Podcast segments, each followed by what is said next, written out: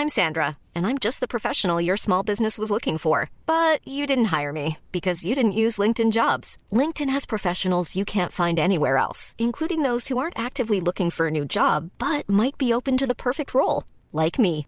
In a given month, over 70% of LinkedIn users don't visit other leading job sites. So if you're not looking on LinkedIn, you'll miss out on great candidates like Sandra. Start hiring professionals like a professional. Post your free job on linkedin.com/people today.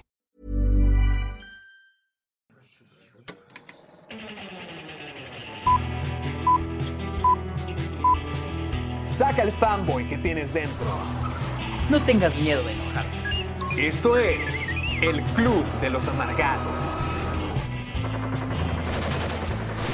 Damas y caballeros, perdonen que no les hayamos dado episodio la semana pasada, pero vean el lado bueno. Esta semana tenemos muchas noticias por ustedes y además, al fin, de tantos reportes que dijimos Sergio y yo, tantas veces que repetíamos, sí, me gustaría ver un Batman gótico. Al fin, Batman, The Batman ya se estrenó y va a ser nuestra película de la semana. Así es, es que la semana pasada a alguien, Ay, a alguien se perdón. le olvidó el micrófono en Chihuahua. Y yo me fui a Delicias. Yo, yo todos los fines de semana voy a Delicias para visitar a mi mamá y a mi abuelo. Y se me olvidó el micrófono. Así que. Se le olvidó perdón. el micrófono a mi Perdón, perdón, perdón, ¿Cómo la señores. Pero estamos aquí, tenemos un frego de noticias y. Dime. ¿Te gustó de Batman, Sergio? Sí, la neta sí me gustó. ¡Ay, al sí fin! Uh, porque, haz de cuenta, yo vi que Luisa le No. dio cuatro estrellas y fue como que. ¡Wow! Debe ser la mejor película del está- año. Sí, lo mismo pensé, güey, porque, o sea, el aquí está, no sé si me está escuchando, o sea, cuando yo vi que le puso cuatro estrellas, dije, a la verga, o sea, yo escuchaba cuando Luisa dice, me estuvo buena la película, y le pone tres estrellas, soy de que no mames. es que a Luisa no le Y gusta le nada. Y, cuando, no, es que no, que no le gusta, sino que la lógica de ella. Es que no- ya- porque- Shrek. Es que dice, Shrek tiene cinco estrellas, no todas las películas pueden ser Shrek. O sea, Shrek es la barra de comparación. Es, ajá, exacto. Es una buena filosofía. Entonces, pues cuando vi que le gustó cuatro, dijo, la verga. Y pues sí me gustó, pero no es perfecta. Y yo siento, yo, algo me dice que has de pensar lo mismo que yo. Yo siento que Siento siento yo. que últimamente estamos mucho en, la- en el mismo mapa, pero yo, yo como quiera los perdono más, pero sí vemos los mismos errores. Como quieras, los perdono más, sí. Sí, tú eres más perdonador, eres más Sí, que, benevolente que, yo. Estuvo chido, estuvo chido. Porque Sí, yo, vi que le diste tú también cuatro tenemos- estrellas y luego lo cambiaste a tres y media. ¿Fue a propósito que- o fue un error? No, que, ay, pues es que fue. para mí está como en medio, o sea, para mí está en medio, o sea, si, si tuviera que, o sea, bien, o sea, yo no creo en las calificaciones. No. Pero si Letterboxd, si Letterboxd tuviera del, o sea, si hubiera del 1 al 100, de- le daría un 75. Sí, imagínate que es una Un barra para 76. medir cuánto te gustó. Sí, ajá, exactamente, no es tanto la calidad, no lo veo, ajá, exacto, no lo veo como tanto de calidad, porque, verga, güey, no mames, te tengo que platicar qué vi en el cine, Ay, güey. ¿ahora qué ocurrió? ¿En qué aventura te metiste? Vi Jason X, güey. Vi ¡No! Jason X ¡No! en el cine. ¿En en Álamo tuvieron una función? Tuvieron una función, Maldita güey. sea. No mames, qué película tan espectacular. O sea, de que no seas mamón. O sea, y es de que, por ejemplo, en Letterboxd creo que le puse cinco estrellas, güey. Madre santa, a ver, déjame te busco. O, le- o sea, y, y fue como que sentimientos Sergio. encontrados porque dije, es que le quiero poner cinco estrellas porque, o sea, es horrible, la película es terrible, pero me la pasé súper bien, o sea, me la pasé súper chingón. Es de las mejores películas de sí, Viernes 13. sí. O sea, dije, no Cinco mames, la película estrellas. es, es basura, o sea, es basura, la película es basura. Pero la disfruté un chingo. Y para mí, cuando en Letterboxd le pongo tantas estrellas a una película, es- tiene que ver mucho mi experiencia. O sea, cómo me la pasé. Y no mames, esa película fue como que, wow, esa película es una locura. Es malísima, pero qué bien me la pasé. O sea, no mames. ¿Cuál fue tu muerte favorita? No mames, güey. Es que hubo un chingo, güey. O sea. La, la más icónica de esa película es cuando le quiebra la cabeza congelada. Bueno, creo que mi momento favorita es cuando llega la chava y le dice, la, la chava le dice al profesor, profesor, creo que es tiempo de hablar de mis midterms. Y yo me quedé, ¿qué vergas estoy viendo? Como parece Y película luego porno. que de repente, y luego que cortan, pero hay una escena aparte, y luego vuelven Y ni siquiera están teniendo sexo. Es ella está arriba de él y luego le está con unas pinzas, le está pellizcando los pezones al güey. O sea, y yo, o sea, y una escena dedicada a eso, y yo, ¿qué está pasando? En el futuro, Sergio, tú no sabes a dónde vamos a llegar. Y, güey, sale David Cronenberg. Ah, ¿en serio? David. Sale al inicio de la película. Sale al inicio de la película, güey. Pero como No, él no, no, no. mismo o como... No, es el, es el güey que, él- que quiere liberar a Jason para, para experimentar o no sé qué madres. Y luego los termina matando al inicio de la película. Ay, qué buenos tiempos. Te digo que el mundo necesita una nueva película de. Jason. Pero sí te voy a decir, ¿eh? Eso sí te voy a decir. Qué buenos efectos especiales tiene esta película. O sea, wow. O sea, sí. Porque al, porque al principio alguien, o sea, presentaron la película y el güey que la presentó también le puso un chingo de jugo. ¿De güey, emoción? De que dice, no, es que esta, sí, de que esta película está bien vergas. O sea, no mames, es Jason en el espacio.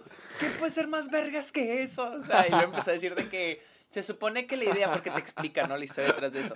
Se supone que hubo como que problemas con los derechos de Jason en ese, como siempre, ¿no? Sí. Entonces en esa época el, el creador de Jason pues andaba pues a ver, pues qué podemos hacer, porque ya están desarrollando la, la anterior creo que fue cuando al último sale la mano de Freddy, ¿no? Y dijeron, no mames, va Sí. a aparecer Freddy Jason, ¿no? Ajá. Entonces, pero hubo como que un hold, o sea, como que estuvo en, en, en detenía la producción. Veremos. Todo estaba, ajá, andamos viendo, la película está en preproducción, estaba así de que a ver qué chingados con el estudio. Y el creador de, Jason dijo, pues qué vergas, o sea, ¿qué hacemos? Entonces, alguien llegó y le dijo, güey, tengo esta historia de Jason en el espacio. y que el creador de Jason dijo, esta es la, es- de todas las ideas más estúpidas, o sea, esta es la más estúpida de todas, vamos a hacerla. Y fue así, así tenemos Jason X, güey. O sea, pero los trajes, güey, los trajes de, con los, los trajes así, ya es que hay como un escuadrón, así como un escuadrón especial No me acuerdo. que... Si hay un escuadrón como especial que son como que los más vergas, ¿no? Así que traen las armas y todo, ¿no? Y los mandan a buscarlo. Pero, güey, las armas y el pinche... Su, ¿Cómo se llama? Y el atuendo parece como de un laser tag. Así, güey, o sea, de que no mames. ¿De qué años es la película? da- Del 2000... Tampoco es tan vieja, es del 2004, creo. ¡Ay, a la fregada! No, 2001, 2001. 2001. Sí, es cierto. Pero, guau, y luego me da mucha risa de que se supone que son científicos, güey. Pero todos están vestidos así como, como si fueran un- al rave más cabrón de los 2000, güey. No mames, güey. Estuvo bien chingona, güey. La neta, qué pedo con esa película, güey. Échate más que acá películas. en es que acá en Álamo, güey. Acá en Austin tienen. Mira, déjame ver. Tienen una madre llamada Weird Wednesdays y, y Terror Tuesdays. Oh. Ah, no manches. Ponen de películas martes. de terror así como de clase B o antiguitas. Ajá, los martes es de Terror Tuesday. Y es películas de terror así, clase B, bien pirulas, güey. Y en, y en los miércoles, que es Weird Wednesday, es miércoles raro. O sea, es de que puedas películas así ya de a tiro de lo que sea, pero así raras, güey. O sea, ahí vimos una que se llama Thirsty Sword, Bloody, Bloody Sword. Thirsty Bloody Sword, que es una película taiwanesa de una adaptación de Blancanieves que está fumadísima, güey. ¿Y por- Así de a tiro que dices, verga, güey, qué poco en esta ¿Pero de qué onda, trata? güey?" ¿Por, por qué una adaptación de Blancanieves se llama Esp- Espada Sedienta de Sangre? Sí, pues no sé, güey, pero es que está, está bien chingona, güey. Está bien chingona, güey. Estuvo bien cagada, güey. Pero a veces, pero neta, o sea, a veces esas películas y te abren los ojos, o sea, como que dices, güey, esta raza no quiere ser arte, güey. Esta raza, o sea, bueno, son su propio arte, güey. Son su propio arte, pero esta raza lo único que está haciendo es hacer entretenimiento y pasársela chido mientras lo hacen, güey. Y eso es su propio arte, güey. O sea, y pero la manera tan creativa en que lo hacen, dices, güey, qué vergas, güey. Estos güeyes les vale verga las reglas, güey. Se están haciendo algo bien chingón, o sea. En serio, es, es como que, güey, ya no tenemos. Ese, o sea, este tipo de entretenimiento, o, al menos en Estados Unidos, no tiene ese tipo de entretenimiento donde vamos a experimentar haciendo cualquier pendejada, güey. A ver qué chingado sale, güey. O sea, no sé, güey, la vi y dije, no mames, pinche película fumada, güey. Que obviamente no es una buena película, güey, pero dices, güey, me la pasé bien vergas, güey. O Suena que saliste demasiado inspirado. Sí, güey, sí, está. Pero a ver, ¿tú qué viste? La Nesh, nomás, vi- nomás vi Batman. Perdóname la vida, pero nomás vi de Batman. ¿Neta? Sí. Yo vi, yo, ok, yo vi Dog Day Afternoon. Ah, la de Al Pacino. Siempre, sí, yo siempre he querido ver. Y está bien, vergas. No esperé que fuera es como una combinación de drama y comedia. Yo no esperaba que fuera una comedia y está muy buena. Es de unos, es de dos güeyes que roban un banco, pero todo les empieza a salir mal. Está muy chingona, está muy, muy, muy chingona. O sea, oh, a mí sí me gustó mucho. Y, luego vi los cortos, los cortos nominados al Oscar. Oh. No, ninguno, ninguno un te gustó. Me salí un poco decepcionado. O sea, siento que el año pasado, te puedo decir que el año pasado tuvimos el peor cortometraje que he visto nominado al Oscar. Pero te ¿El te de los uno- policías? Sí, ese. Y el- pero te puedo decir que hubo unos cortos muy chingones. Y en este solo hubo uno que dije, ah, qué chido. Todos los demás estuvieron como que, meh. ¿De qué? cu- ¿Cuál fue el bueno? El bueno, haz de cuenta, se trata, está muy bueno, o sea, de que, wow, es de un güey que es arrestado, es en el futuro, es un güey que es arrestado por un, por un, este, un, un dron, un dron, dron, sí, un dron, sí, es, Ok. es arrestado por un dron, o sea, ya en este mundo ya, Ya no hay policías humanos, son drones. Oh, ok. Entonces lo arrestan, güey, y lo llevan a la cárcel, güey. Pero desde que entra a la cárcel, güey, haz de cuenta que su, su celda tiene una tele, güey. Y luego viene, vienen un chingo de anuncios, güey. Le promocionan a este, ¿cómo se llama? A, abogados, güey. Le ponen anuncios a que, para que él haga cosas. O sea, es una, es una comedia, por cierto, es una comedia. Pero es como que una crítica al sistema. Suena muy oscuro y suena acá. como que muy triste ya. No, sí, sí, güey. O sea, es, es como una crítica al, sistema carcelario acá en Estados Unidos y cómo está influenciado por el capitalismo. O sea, de que lo ves y dices, Oh. verga, güey. O sea, y luego se sientes como que una, una frustración por el personaje porque dices, güey, pobre cabrón, güey, ¿cómo le va a hacer, güey? Porque no hay contacto humano, güey. O sea, pero es como que un reflejo de cómo es actualmente. O sea, que no es muy diferente a cómo es en la actualidad. Esto, esto muy bueno, güey. O sea, sí está de que dije, verga, qué buenas ideas tiene este. Eh, pero sí, todos los demás tuvieron meh. No hubo uno que dije, ajá, todos son X, la verdad. Ah, oye, Sí. ahorita que mencionas eso, se nos olvidó hablar de algo y quiero saber tu opinión. Ya fue ¿Qué? oficial. Ya varias categorías no van a estar dentro de los Óscares. Ah, pues en las noticias. ¡Ah, ah, ah! noticias, ¡Es la sí, controversia! Es que lo pusiste como Es controversia. ¡Ah! oh, el, misterio Es resuelto. que me dio flojera poner todas. Ah, ok, ok. No, entonces olviden, olviden eso, olviden eso. Ahorita, vamos, ahorita vamos a hablar, ahorita vamos a entrar a detalles sobre eso. Este. um, Démosle el intro y va- vamos a, a Batman. Ok, vamos a hablar, vamos a hablar. Eh, bienvenidos a. eh, El Club de los Amargados. Amargados. Qué bueno que te, Este te acuerdas donde- eh, de tu podcast. Este podcast donde hablamos de cine, de series, de todas las noticias del mundo del entretenimiento, como excusa para decir puras pendejadas. Y aquí yo les presento al hombre con la casa embrujada. Ah, ah, ¿todavía? Eh, sí, al, al bailarín de TikTok, Eso, Vero. al fan número uno de, Pe- del- de Peacemaker, A- Absolutamente. Eh, Héctor Portillo. Gracias, Uh, gracias. Uh, gracias, gracias, gracias. Sergio, ¿Qué? hice toda la coreografía de Peacemaker. No, sí vi. No, sí no, vi, no. sí vi, sí, sí. La grabamos. No, sí me imaginé. Oye, pero ¿cuántos intentos tuvieron que hacer? O a la primera salió. Es que hicimos una recreación del intro, ¿no? O, o sea, renté un antro y contraté. Para eso es. Ah, sí, viste mi publicación de Facebook. Sí, pues sí, ¿no te acuerdas del mensaje que te mandé? ¡Ah! Sí, para eso era. Para eso fue. Sí, voy a hacer mi crítica de Peacemaker la próxima semana e hicimos una recreación de todo el intro para, para que estén al pendientes. No puedo creer que hicimos eso. Con ustedes, ¡ay! Les presento a- a- a- al-. Es que no has subido historias y no me has contado qué has hecho. Estaba en chinga, güey. ah, Produciendo mi pinche corto, güey. Ah, bueno, a- al esclavo de la escuela, al matadito, al... Al esclavo de sus propios sueños. ¿Cómo, cómo? Al esclavo de sus propios sueños. ¡Ay! ¡Madre santa! Al depresivo y melancólico y profundo Sergio Muñoz. ¿Estás bien? No mames, güey. ¿Qué- qué- Estoy cómo vas? mucho esto, pero. Estoy disfrutándolo mucho, pero igual es muy cansado, güey. Es bien cansado. ¿En qué este proceso vas? de- Pues estamos en preproducción. Ayer fuimos, haz de cuenta que vamos a grabar en una calle muy transcurrida aquí en Austin. Entonces tenemos que pedir un permiso de la ciudad y uno de los requisitos del permiso es ir a, eh, a que los lo- los establecimientos donde vamos a grabar afuera nos, nos firmen. De que o sea, se pueden aprueban salir. que estemos. Ajá, ajá, exactamente. No, no que puedan salir, simplemente que vamos a estar ahí Ah, afuera en, el- en la ah, banqueta. ok. Entonces, este. Ay, pues sí, pregunta, ¿no te da eso. hueva eso? Porque sabes que en México no es tan así, es más laxo el asunto. ¿No te da flojera tener que Pues pasar es- por todo el proceso burocrático? Pues eh, sí, ajá. Lo bueno es que tengo un productor, para mi suerte tengo un productor y es el que está aventándose todo ese rollo, nomás como yo tengo Oh. el carro, yo voy y lo llevo. Y, pero por ejemplo también fuimos bueno. a un bar donde queremos grabar y pues ahí nos van a cobrar, güey, y luego... ¿Cuánto te cobran por grabar en un bar allá? Pues es que depende del bar y fue el más barato, nos van a cobrar 45 dólares la hora. Ay, ¿cuánto tiempo tienen planeado? Pues lo estamos reduciendo a 5 horas. cinco horas Ay, o- ok, bueno, está O sea que nos va a salir como en 200 cigarros de dólares Ah, no nomás te- la pura locación.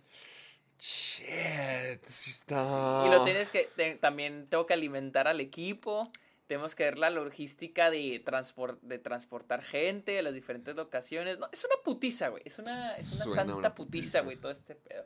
Pero, o sea, como que, como que, es, eh, como que está, como que el- lo disfruto, o sea, como que lo, lo, lo disfruto, está chido. ¿Te gusta la Pero friega? igual dices, no mames, sí, sí terminas bien cansado. Pues ahí está. Es la lección para que sigan sus sueños, niños. Eso les pasa. Sí, sigan sus sueños. Ah, Pero bueno, ¿qué Sí. tal si hablamos Vamos de The Batman. de The Batman? Porque en esta ocasión tenemos un chingo de noticias, Sí. pero vamos a empezar a hablar de The De la Batman película. primero. Vamos a... Déjame ¿Qué, comienzo qué yo. opinas? Sí, sí, sí. Ok. Ay, la, la verdad, tenía algo de miedo, porque ¿no te parece como que la gente no estaba hablando de The Batman? O se te, tú sí veías hype o la gente publicando cosas. No mames, lo pendejo. A- acá no, Sí, en Estados Unidos. Sí. Acá no. Yo sí vi un chingo de gente hablando de Batman a lo, a lo estúpido, güey. Y a mí se me subieron las expectativas, güey. No, Cabrón. aquí te juro que nada, bueno, o sea, había memes y lo que sea, pero nada de... Ahorita sí están hablando demasiado de que la están inflando muchísimo, están soltando mucho hype, pero antes de que se estrenara, nadie estaba diciendo nada como... es- ¿En su- serio? creo que se estaba esperando lo mismo que fue No Way Home, porque No Way Home... Todo el mundo desde meses antes estaban friegue y friegue y friegue y friegue de que wow, va a ser increíble. Pero es va a que ser también increíble". porque No Way Home se crea así toda la expectativa de que iba a ocurrir, de si iban a salir, y luego que los estos filtra, los, todo lo filtrado, o sea, pues obviamente fue lo que estuvo creando un chingo de, conversación, Es que-. O sea, y lo vemos en la taquilla, o sea, la taquilla de Batman le Sí, fue bien, pero no, está lejísimos de la que hizo No Way Home. Lejísimos. Sí, pero, o, o sea, sí, pero también se me hace curioso como también es el lo que ahorita poníamos de la noticia que tenemos, de que es el segundo mejor estreno de toda la pandemia. O sea, sí es como que, digamos que la que está debajo de No Way Home, y yo esperaba que hubiera un mismo hype al respecto y que hubiese más gente emocionada, y pues definitivamente Batman fue fantástica y maravillosa, y a ahorita todo el mundo le gusta.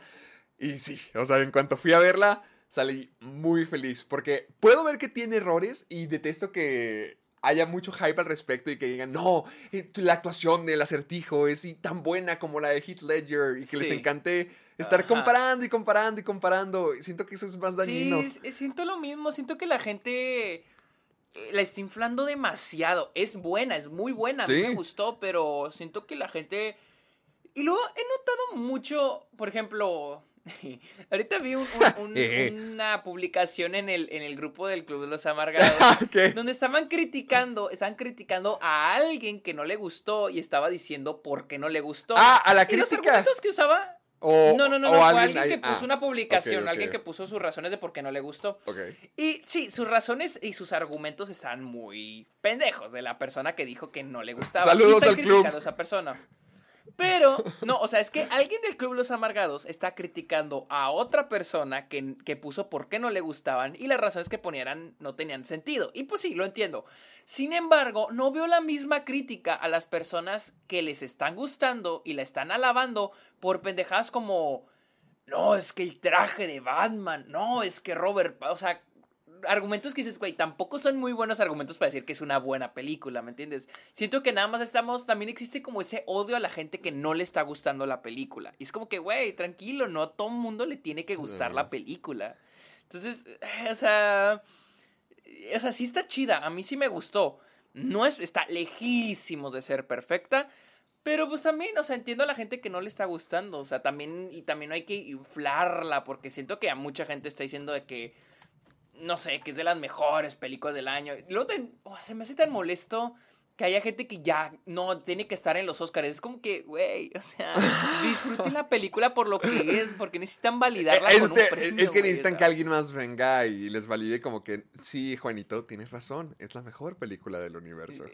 Ajá, exactamente. Es como que, güey, si te gustó, acepta, o sea, qué chido que te gustó y con eso quédate, no necesitas, no, no tiene que gustarle a todo el mundo para que para validar que es buena o que te gustó, o no la tiene que premiar esta, esta asociación o esta organización para validar tus gustos. O sea, güey, nada más di que te gustó ya, güey. O sea, es como que... No sé, siento que la gente sí le está inflando demasiado. No, pero eh, siento que es algo que pasa normalmente. Por ejemplo, con lo que pasó con No Way Home, con Batman. Siento que así van a estar saliendo las películas más esperadas y van a ser de que, oh, es perfecta. Y luego la gente va a dejar de verla con ojos de amor. No, sí, siempre va a haber, pero creo que con The Batman sí lo veo un poco más, porque al menos con No Way Home sí, sí, sí vi gente que está consciente del por qué a todo mundo le está, por qué les está encantando. Sí. Que no era el hecho de que era una buena película. Sí, que era emocionante. Sí. Ajá, por la emoción, la nostalgia, muchos están conscientes de eso.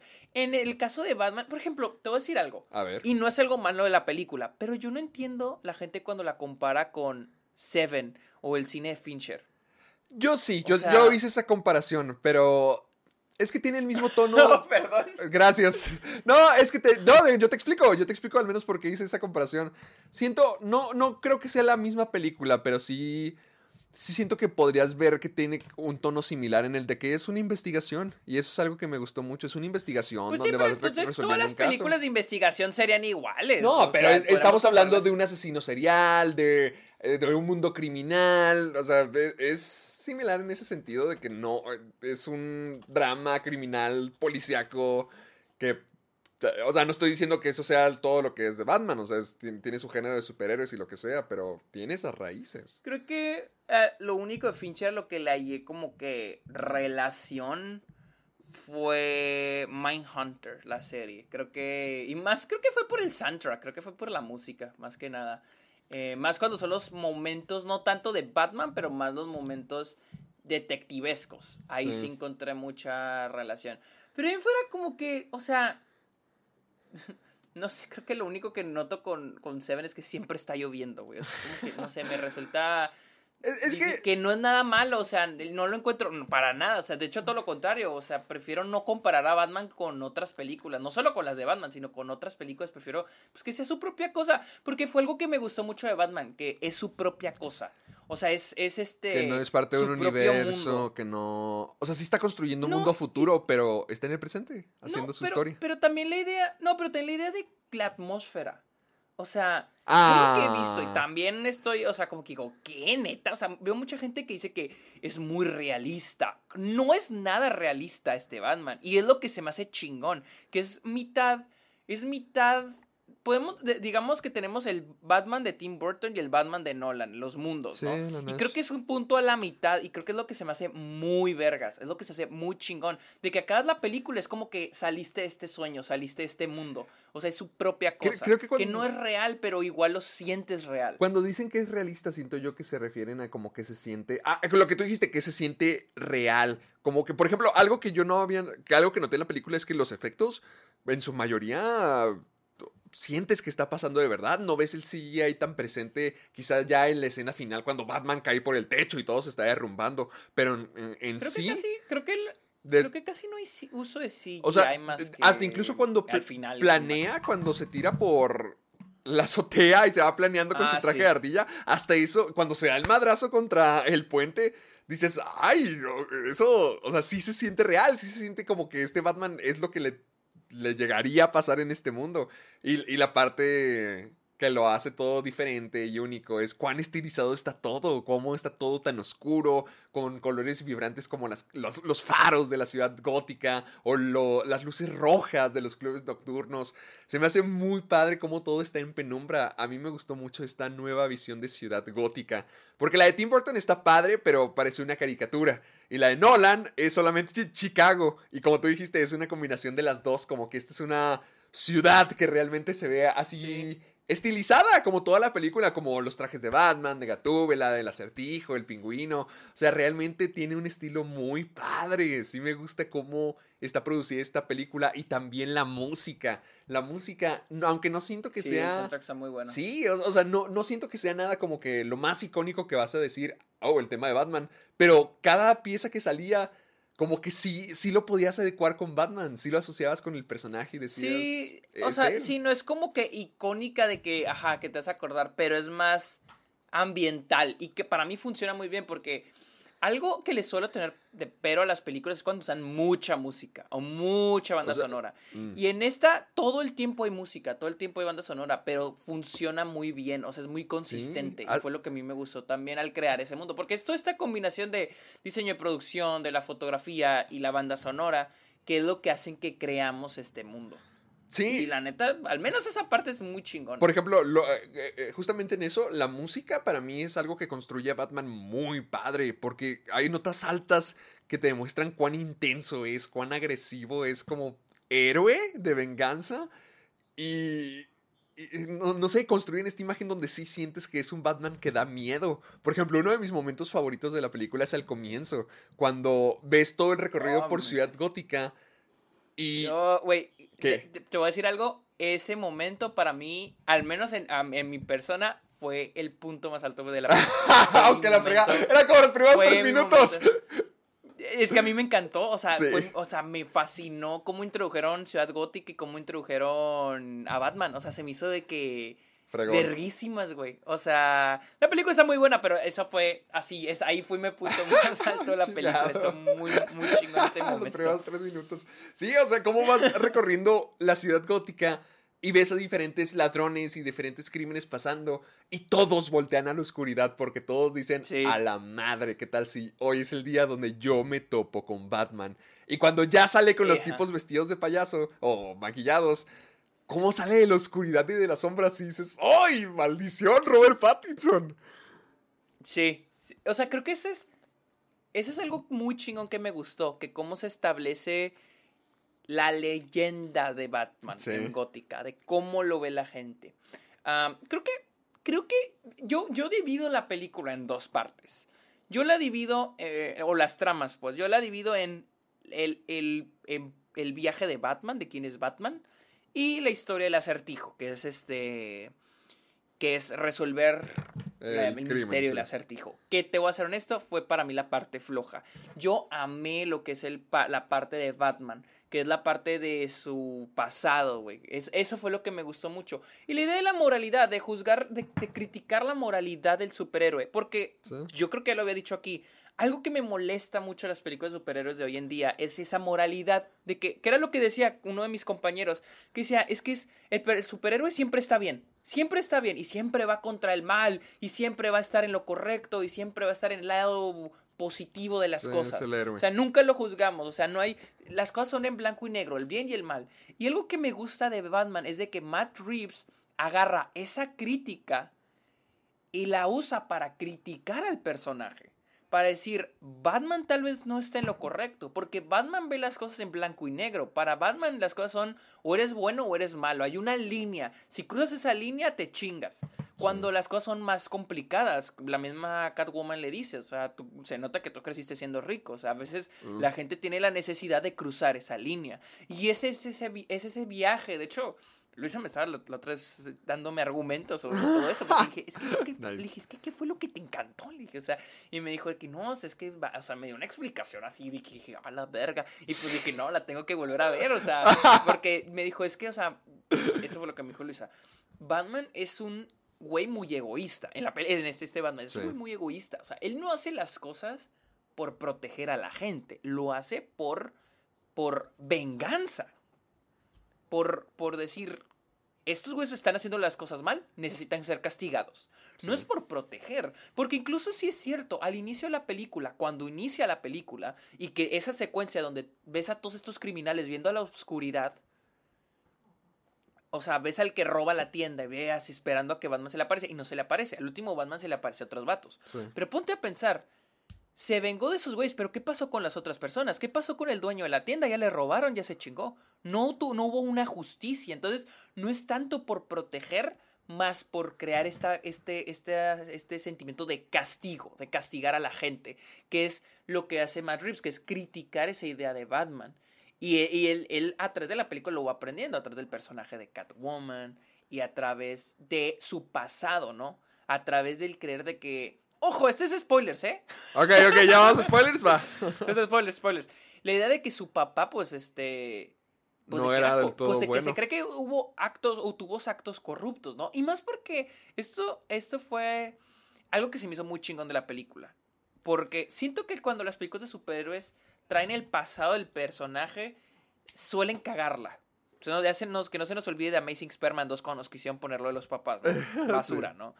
Y en este caso creo que lo hicieron muy bien, porque ayuda a que el personaje avance, ayuda a que el personaje se desarrolle la idea de que no todas las personas son buenas. Es una, es una idea similar a lo que pasa en The Dark Knight, con la idea de que puedes corromper a la mejor persona, o sea, todas las personas son corrompibles, ¿no?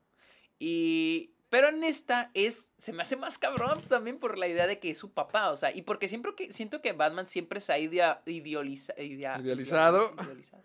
Idealizaba la idea del papá, o sea, siempre te Sí. ponen de que no, que el papá eh, siempre fue muy bueno y siempre fue buen, buena onda y él nomás quería ayudar a la ciudad y Batman es un reflejo de lo que quería hacer su papá y que no terminó logrando, ¿no? Ah, y en este caso me gusta que es más real, no es un político en una ciudad súper corrupta, pues dices, güey, incluso en México decimos, güey, es que aunque seas el mejor, corrup- el mejor corrupto, el mejor, mejor corrupto corrupto. mundo, al final del día te pueden corromper porque tienes Sí. que jugar el juego, ¿me entiendes? Y se me hace muy chido que ese es el viaje del personaje. No sé, ¿tú qué opinas? ¡Ah, la fregada! Ya hablé mucho. No, lo, lo explicaste muy bien. No, Sí, la- aunque, le, aunque le doy crédito, le doy crédito a Luisa porque Luisa también expli- me dio muchas esas explicaciones y dije, oh, la verga, sí es cierto. No, e- es que, ¿sabes? Sí, sí se me hace muy padre eso. Porque creo que más que nada pasamos tiempo con Batman en esta película y no con Bruce Wayne. Sí, sí siento que esa es una parte que todavía se puede trabajar más. Porque el- creo que las partes emocionales de por qué Batman hace lo que hace, por qué Bruce Wayne está haciendo todo esto, no estaba tanto ahí. Yo, a mí me gustó mucho la relación que tiene con Catwoman, pero a veces se me hacía un poquito superficial o un poquito apresurado de que ya estuvieran tan coquetos el uno con el, con el otro. No sé si ya habían tenido encuentros antes o algo así. O también que Alfred no está mucho en la película y como que tratan de ser el gancho emocional a cómo se debería de sentir con su papá, a, a las emociones que debería tener por su legado familiar. Pero está muy poco en la película. Entonces realmente es Batman a quien llegamos a conocer. Y, con, y, y hasta toda la película le están diciendo que tú eres venganza, venganza. Hasta se convierte en su apodo. Ya, ya hasta se vuelve un chiste. Pero al final, bueno, con spoilers, cuando te das cuenta de que el, el seguidor del acertijo dice lo mismo de que soy venganza, te das cuenta de que madre santa, o sea, ¿qué tal si Batman con este miedo, con estas intenciones, con su fuerza y sus intenciones vengativas, más que darle un mensaje de amenaza o de terror a los ladrones, está dándole un mensaje de inspiración a villanos en Sí, potencia? es, que, es que si te pones a pensar, pues técnicamente eh, a- el personaje de Riddle, pues hace eso, ¿no? Es, Sí. Y, y es que aquí es aquí empiezan mis problemas. Es, es lo que quiere el personaje de Riddle, que es aca- acabar con la corrupción, ¿no? Aunque nunca, es que nunca encontré como que esa... No sé o sea, si acabar con la corrupción o si nomás o exponerla. es un- o pero también, ajá, pero es que tampoco exponer, es que sí, tampoco era acabar con la corrupción. Porque no, que eso creo que es imposible. tampoco que acabe. expone. Es. Ajá, o sea, es que eso fue lo que no me quedó. Era más como un acto de venganza, lo cual a mí me rebaja el personaje un poco. O sea, de que. Lo ¿Sientes que es un motivo porque muy también- chafilla? Sí, medio chafita. Y también la idea de que. de que Bruce Wayne tiene que pagar por los pecados de su padre. Ah, o sea, porque entiendo, entiendo, la película me quiere comparar eso idea, eso, eso que dices, es que tienes al, al secuaz de, de, de, de Riddle al final que dice soy venganza, y es esta idea de qué hace diferente a Batman de The Riddle, ¿verdad? Porque ambos lo están haciendo por venganza. Sin embargo, The Riddle, no, no sé, se me hizo tan poco tangible, o sea, la- su... Siento No sé, no me... que sí es una parte deficiente de la película porque desaparece a la mitad. A la mitad es cuando nos empezamos a ir por Carmen Falconi y por el pingüino y por todo el mundo criminal de Gótica y lo que tú decías del, del viaje de Batman en su rol como superhéroe, vigilante, amenaza, chalalala. Y lo del de- a- o sea, es parte de lo del acertijo porque le dice, tienes que exponer a la rata alada, que termina siendo Carmen Falconi. Pero sí desaparece, o sea, nos enfocamos más en otra, en otro, en otra cara de Ciudad Gótica. Y luego regresamos al acertijo y ya es la parte final de este cuando lo atrapan. Y, si, y todo resulta ahí más apresurado porque es donde te dicen quién es, por qué hace lo que hace, cuáles eran sus motivos. Entonces sí sentí que esa parte llega muy rápido. toda- y toda esa revelación se me hizo muy apresurada. A mí me encantó su modus operandi. El que es un güey de casi de 4chan. O sea, eso, eso se me hizo cagado, eso se me hizo chido. Pero todo lo que viene después, o sea, porque es. Me pones esa revelación, pero luego me dices que el güey va a inundar la ciudad. Eso, eso, ahí. Ay, sí, no me gustó nada. No me gustó nadita el clímax. Que va a inundar la ciudad, todo. Y es que siento que la película trataba acabar todo en una nota alta.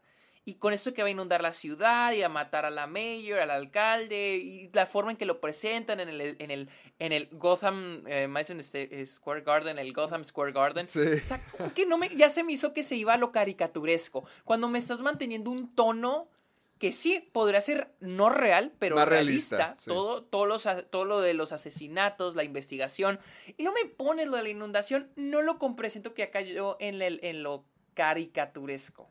Ahí fue donde todo ese clímax se me fue así. Dije, "Ugh, sí, no me gustó. Ese clímax no me gustó. Naditititita.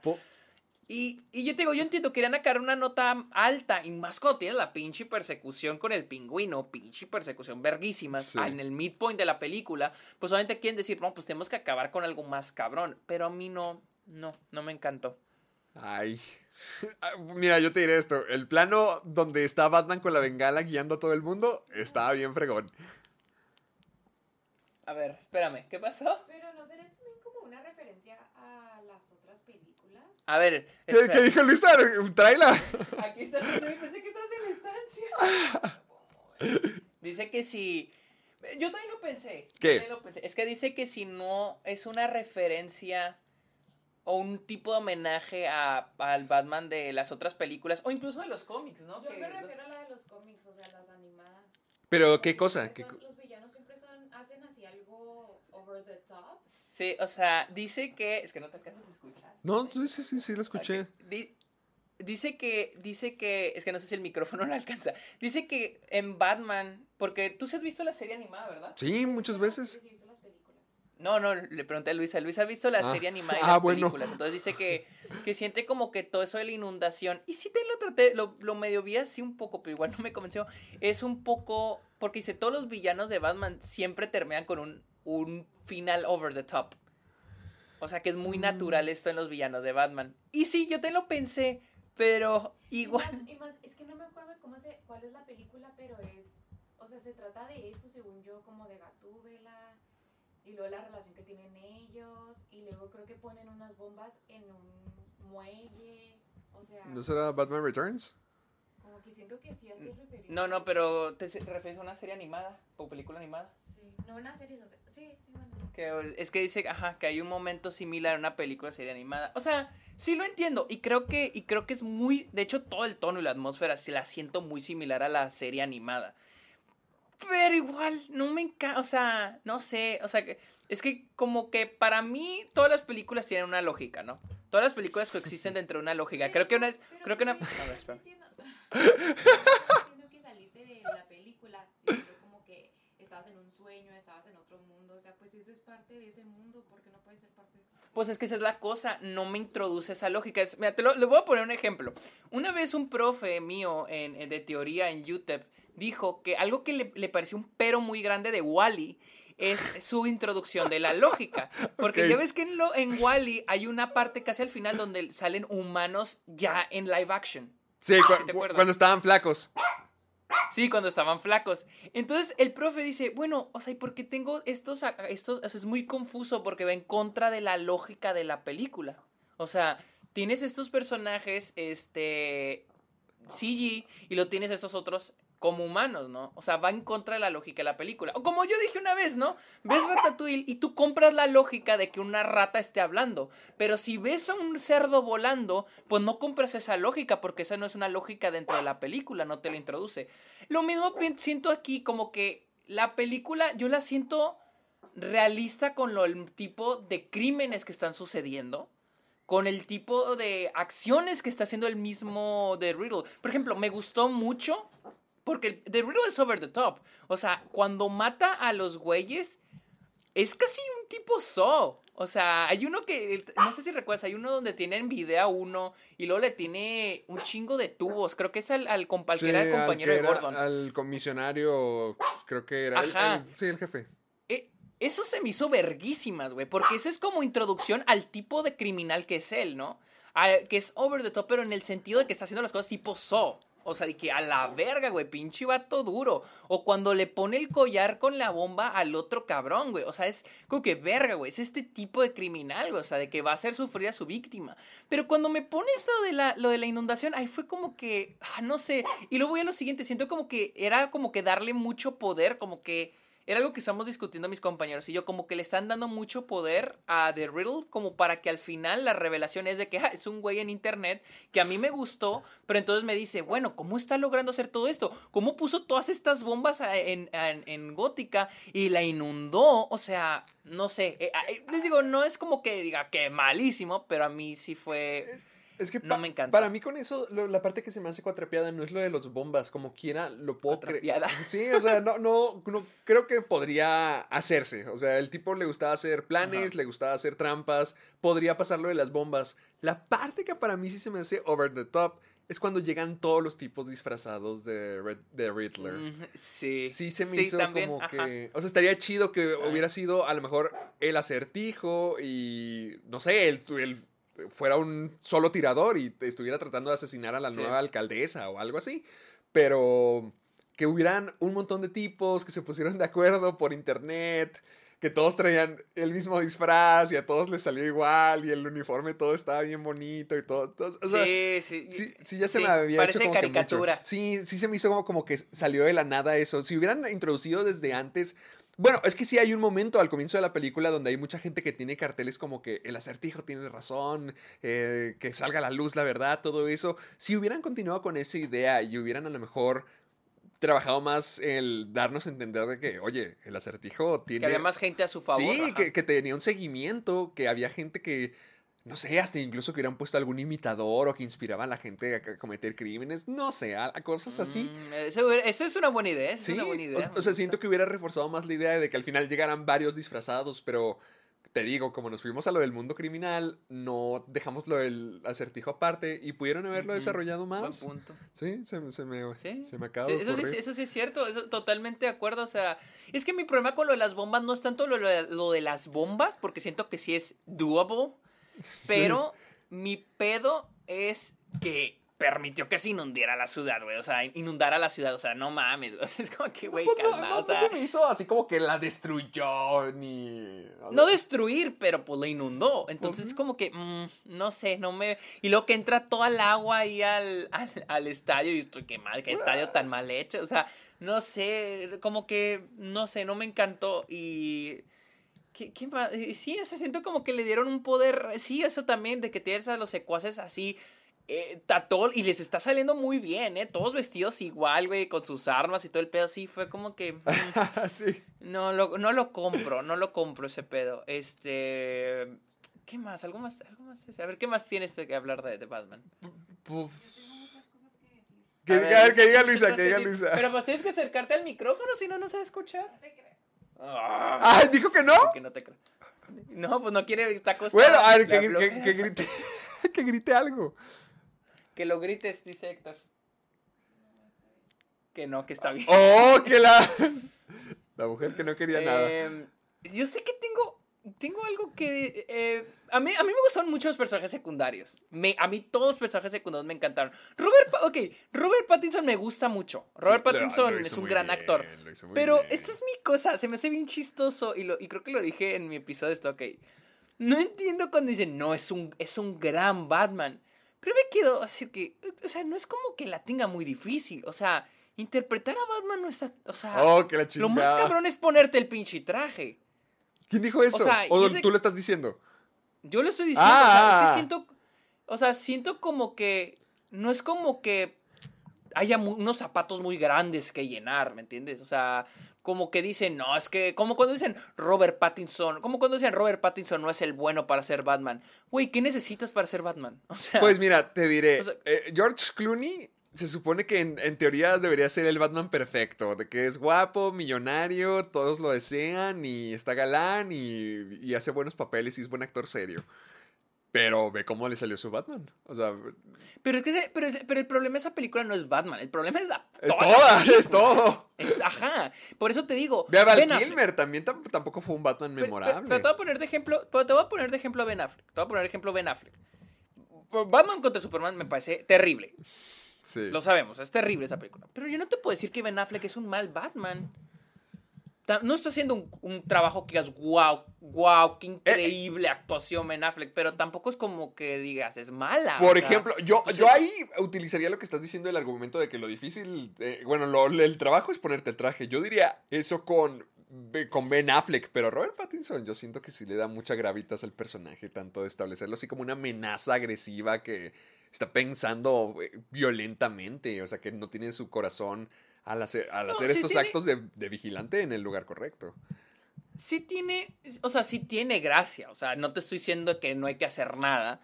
Pero, por, por ejemplo, me gusta mucho el trabajo, o sea, narré muchos, pero este, o sea, este sí es algo de actuación. El trabajo de los ojos, o sea, las miradas. Mm, o sea, ok, porque no, se no, utiliza mucho y más cuando tienes a tu personaje en máscara todo el tiempo, ¿no? Porque tu acto- las actuaciones por lo general dependen mucho de la, de la expresión facial. Y Robert Pattinson depende mucho de sus ojos. Y lo hace muy bien, lo hace muy bien. Pero, eh, o sea, es que mi pregunta es a la gente que dices que Robert Pattinson es genial, quisiera preguntar, ¿qué es lo genial? Porque Robert Pattinson es un gran actor, pero al interpretar a Batman, o sea, yo no siento que interpretar a Batman necesite mucho rango. O sea, yo, yo, o sea, siento que como que ponen mucho de los stakes muy altos en un personaje como Batman. Como cuando dicen de que no, este, este actor no es el indicado. Cuando digo, güey, pero es que también, o sea, ¿qué, qué, ne- qué- qué necesitas para ser Batman? o sea, no- ¿cuál es el range? Quizás no necesitas mucho rango, pero sí necesitas.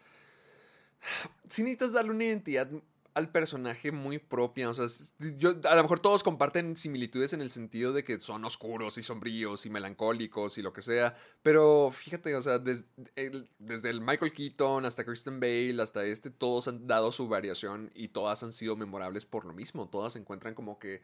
cómo darle la frescura a Batman para que lo vuelvan a, a- a presentar como alguien admirable o como una buena actuación o como un buen personaje. Y Robert Pattinson, pues yo, digo que lo hizo bien dentro de eso de... No, sí, bastante, bastante bien, pero por lo mismo, porque siento que no hay unos zapatos muy grandes que llenar en el personaje de Batman. Te podré, o sea, es que yo te podría decir de que Soy Kravitz lo hizo súper bien. Porque, porque su actuación siento que es más demandante ese personaje. Y más por cómo está escrito. Sí te puedo decir que el personaje de Robert Pattinson, Batman, en esta versión de Batman, es más demandante que otras versiones anteriores. Pero tampoco creo que sea tan demandante. Te puedo decir que el personaje de. Para mí, el mejor. Para, mi personaje favorito, yo creo que fue Catwoman. O sea, para mí. O sea, sí, de lejos, escritura, actuación, o sea, fue el mejor. Eh, John Tuturo lo hizo muy bien. Colin Farrell, ni se diga. O sea, todos. ¿Tú qué opinas de Paul Dano? ¿De su actuación? Ajá. Eh, me- sí me gustó mucho, pero creo que cuando tiene el encuentro con Batman había momentos donde se iba muy arriba y no, Ajá, no lo tomaba sí, sí, tan en serio. O sea, sí me gusta eso de que sea como alguien... O sea, es un adulto y es muy inteligente, pero al mismo tiempo me recuerda al de Prisoners, que es... Hay algo mal en él, algo está desequilibrado, hay algo inherentemente mal en su forma de actuar y ser. Ujú. Pero cua- igual cuando se ríe o cuando llora o cuando grita está chido, pero sí hay momentos donde se va muy, muy, muy arriba y digo Muy como que, arriba, "Ay, sí. ok, tranquilo, amigo. Bájale, bájale. Sí, sí, sí. Sí, sí, totalmente de ¿Tú acuerdo. sí. Ahora, ¿qué opinas? Y esto es con spoilers. A ver. ¿Qué opinas de la escena con el Joker, la escena en la prisión? ¡Ah! ah! No quería que llegara esa escena, pero después de ver la entrevista que dio Matt Reeves al respecto, como que también la perdoné un poquito más. Porque cuando llegó. O sea, obviamente, en cuanto dijo clown, dije, ay no, otra vez tú. Sí. Güey, toda la gente con la que he hablado de esto dicen lo mismo, de que, de que no, que no sea, que no sea ya, por favor, no más Y Joker, lo ya, porque sea otro. Güey, yo dije que sea otro, que sea. Se llama Víctor Sass. Pensé que iba a ser Víctor Sass. Cualquiera, cualquiera. güey, cualquier otro que no sea el Joker. Y ese Joker, güey. A mí no me gustó nadita. Es, No me es que ya está muy gastado y sobre todo, es que lo mismo que pasó con Batman Inicia. Es lo mismo. En la peor cárcel del mundo. ¿Cómo? En la peor cárcel del mundo. ¿Por qué? ¿Porque podían hablar? Ajá. Sí, sí, dice que la peor, es la peor cárcel del mundo que porque lo sigues platicando. Y luego, y luego, sí, y luego coincidentemente el Joker en una y The Riddle en la otra. Así, en la, y luego en la esquinita, güey. déjalos, déjalos. No, a mí se me hizo ridícula. A mí se me hizo, perdón, pero se me hizo ridícula esa escena es que innecesaria. está de, sea, está de más, está de más. Y más porque, o sea, va en contra de todo lo que amé de esta película, que es su propia cosa. No está dependiendo de nostalgia, no está dependiendo en, en mira, referencias a esto y referencias al otro. Está creando su propia, su propia cosa. Su propia cosa es esta película, su propio mundo, sus propios personajes. O sea, esta de versión de Batman, o sea, yo sé lo que dije Robert Pattinson, pero al menos en la escritura en la Robert Pattinson es genial, pero la escritura de este Batman es muy buena. O sea, y creo que le agrega un plus que yo también, por ejemplo, yo cuando veía The Dark Knight decía, ah, pues qué chido este. Porque también es un pero que le tengo a The Dark Knight. Sí. Que, que- que es, ok, tengo este Batman, güey, pero creo que el, pers- el personaje de Bruce Wayne en The Dark Knight y pues toda la trilogía de Nolan es de lo menos interesante. O sea, todos los demás personajes son mucho más interesantes que, el, que Bruce Wayne. O sea, y, en este caso siento que a Batman lo hacen más interesante. Siento que lo hacen un poco más interesante, pero igual no se me hace así que digas, wow, o sea, wow, qué interesante, ¿me entiendes? Pero sabe construir su propia cosa, o sea, sabe construir su propia cosa. Y, y cuando me ponen al, al ¿Al guasón, Guasón? es como que... Sí, se sale del no tono. está No, no me echa a perder la película para nada, pero es como que, güey, ¿por qué? Mira, o sea... la parte redimible es que Matt Reeves dijo que no precisamente nomás porque salió significa que ya vaya a estar en la secuela. Dijo, no, mm, dijo, el- Pero- el- pero- que no significa que el Guasón vaya a ser el siguiente villano, o sea, podría ser cualquier otra cosa. Pues sí, pero, no es como. ahí. o sea, pero no es como que sea un, un actor que no conozcamos. O sea, es este. ¿Cómo se llama? Barry el raro. Coegan, algo así. Barry el raro, Coegan, Barry el raro. Sí, es que oigan, ajá, ese güey. O Keoghan. sea, no es como que sea un actor desconocido o nada más un actor que pusieron ahí para similar. O sea, es este güey. O sea, algo me dice que, ok, tal vez no sale en la secuela, pero tal vez va a salir. Va a ser una. No quiero compararlo con Marvel, pero así tipo Thanos, güey, de que va a tener sus momentitos en, en, la, si- en la secuela y ya en una tercera, cuarta película es como que ahora sí principal, villano principal. De hecho, no sé, no sé. había otra escena más, ¿sabes? Había otra escena con el Guasón. No mames, neta. Sí, ya lo dijo Matt Reeves en la entrevista. Se supone que iba a ser otra escena donde Batman iba a ir con el Guasón. Donde se supone que iban a platicar. Parecido a The Killing Joke, al cómic. Que igual el Guasón iba a estar entre las sombras, que nos iba a ver. Y que se supone que. Batman lleva dos años haciendo esto. Que se supone que dentro de estos dos años no es el Guasón, que están en su infancia todavía, pero que ya tuvieron un encuentro y que iban a estar platicando y Batman iba a ir con él porque algo del acertijo le iba a recordar a ese caso, a donde estuvo con el Guasón, e iban, iban a tener esa escena en Arkham donde iba a platicar. Que también no, está no de lo más. veo pasando. No, sí, no lo veo pasando porque. Está grabada, ¿cómo dijo que, dijo que sí está grabada y que probablemente en el DVD salga. O sea, es que, es que esta es mi cosa. ¿Cómo, cómo metes.? Porque no siento que sea parte de esta película. Es que te digo, me gusta mucho el tono detectivesco de toda la película. A mí me gustó muchísimo. Sí, ¿Cómo metes al guasón en eso? O sea. no Sí, sé, es que está de no. más, está de más. Sobre todo así sin, sin contexto, pues no puedes evitar más que imaginártelo así como el payaso que es y exagerado. Y además que tiene la risa y dice, te consideran un payaso. Entonces sí dices como que, fuck, está, está fuera de lugar, este escena está de más. Sí, Pero pues es que es la que está para darle finalidad al acertijo como, ¿volverá? Pero es que no lo sé, no siento que fuera necesario. O sea, con el puro hecho de que.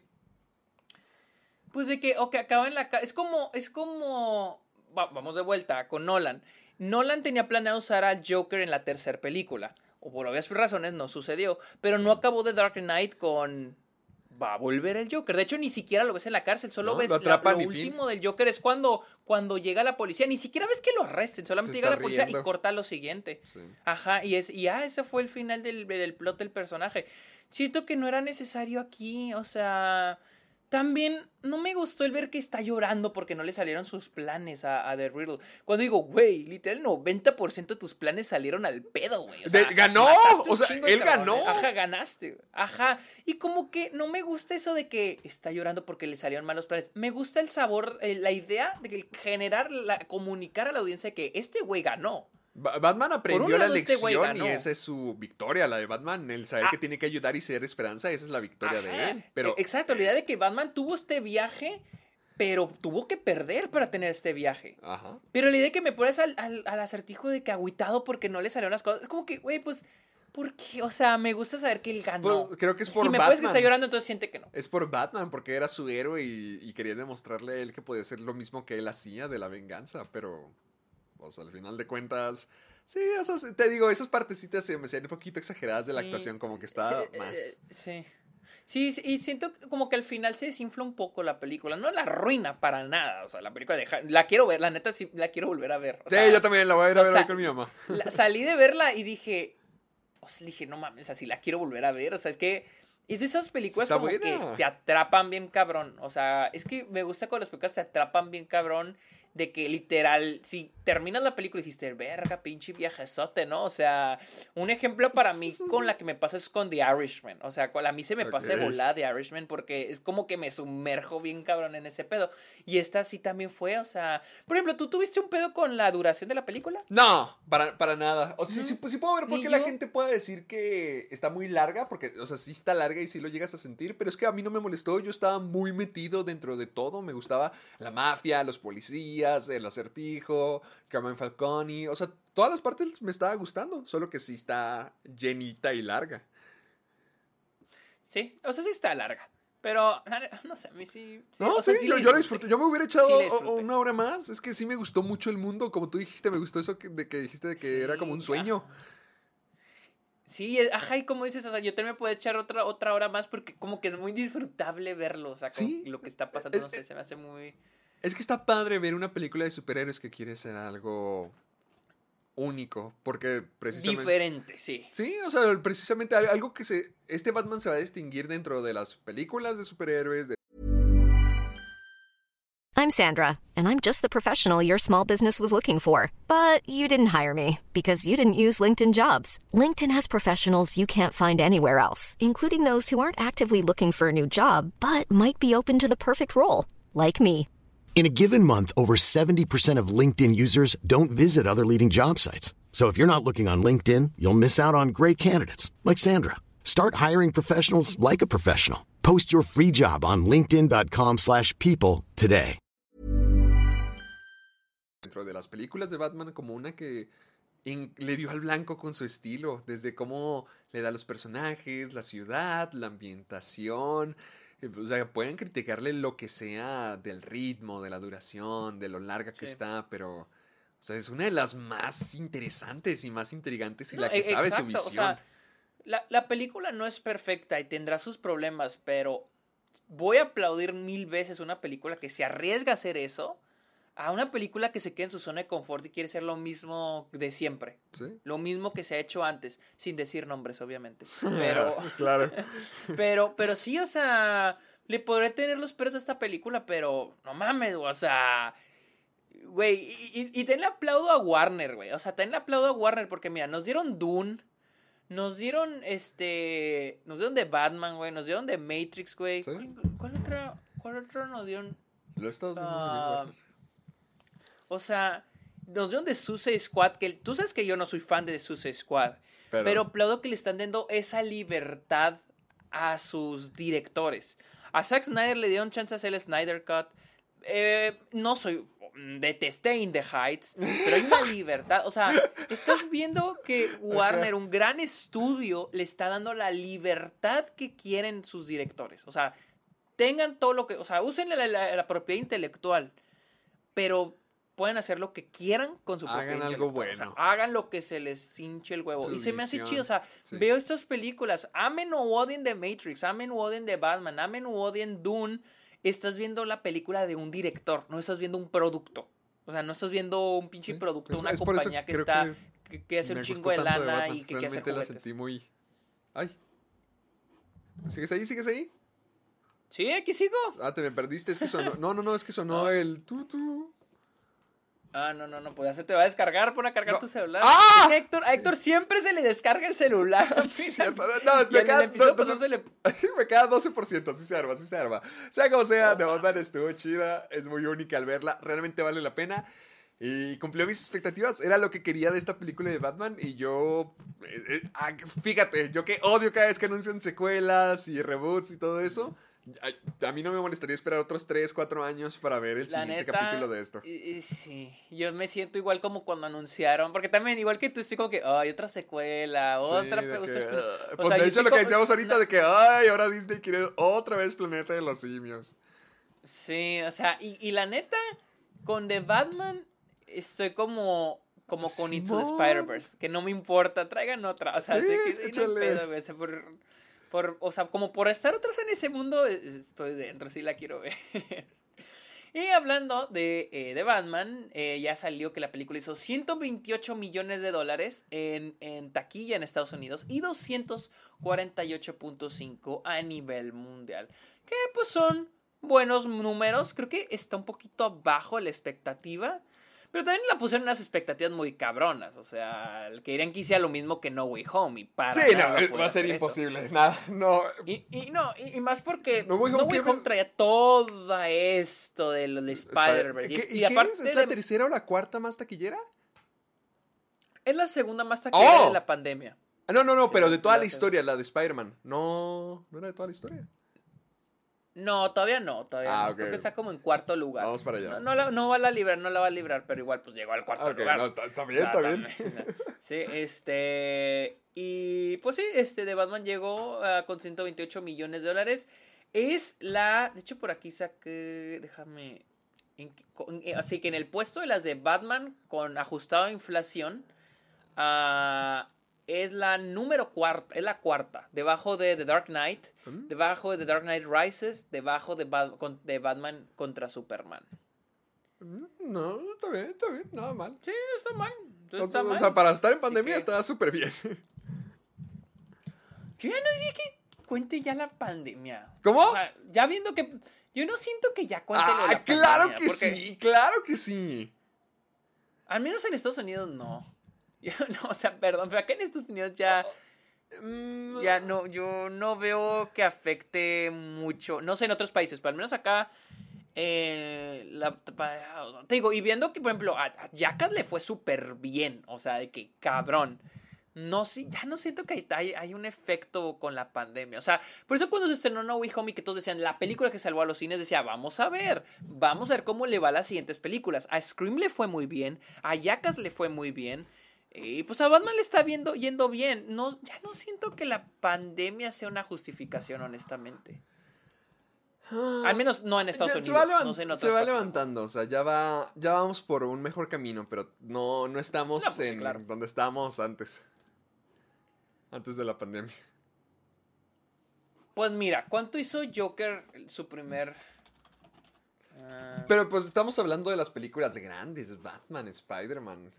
Pregúntale eso a algo como la de Marry Me, de esta... ¿qué- ¿Quién era? Jennifer López es y que, Owen eh, Wilson. es que eso, esa es la cosa, ajá, esa es la cosa. Ahí sí estás en lo O sea, es como lo que decía sea- Ben Affleck, de que a lo mejor el cine se va a terminar yendo para las películas así grandes. Pero mira, espérame. Por ejemplo, yo eh, de Batman hizo más que Joker.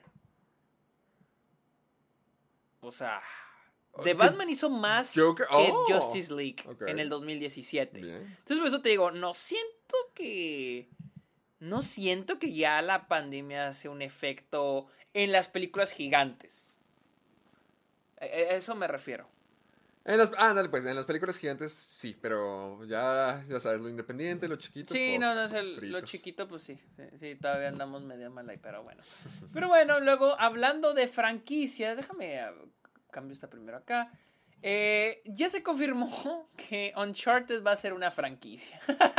Sí, bien, está bien. ¿Tú estás emocionado? Sí, la verdad sí.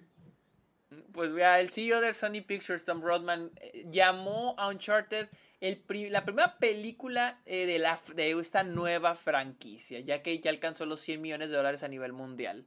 Así que sí, ahí lo tienen, va a ser una franquicia. eh, no vi esta película, Nice. no tengo planeado verla. Está chida, está padre. Yo, yo estoy puestísimo. A mí sí me gustó, se me hizo... Fíjate que ah, me hace falta una franquicia así que sea de aventuras. ¿Qué, qué ahorita crees tú que tenemos así franquicia de aventura, de cosa Y épica? que no tenga la, y que no, y que no tenga la roca. Y que no, te- y que no tenga la roca. no, ¿qué se te Ah, ocurre? No sé. O sea, pero es que la pondrás al mismo nivel como Piratas del Caribe. No, o sea, no la pondría al mismo nivel, pero eh, está entretenida. O sea, no hay nada.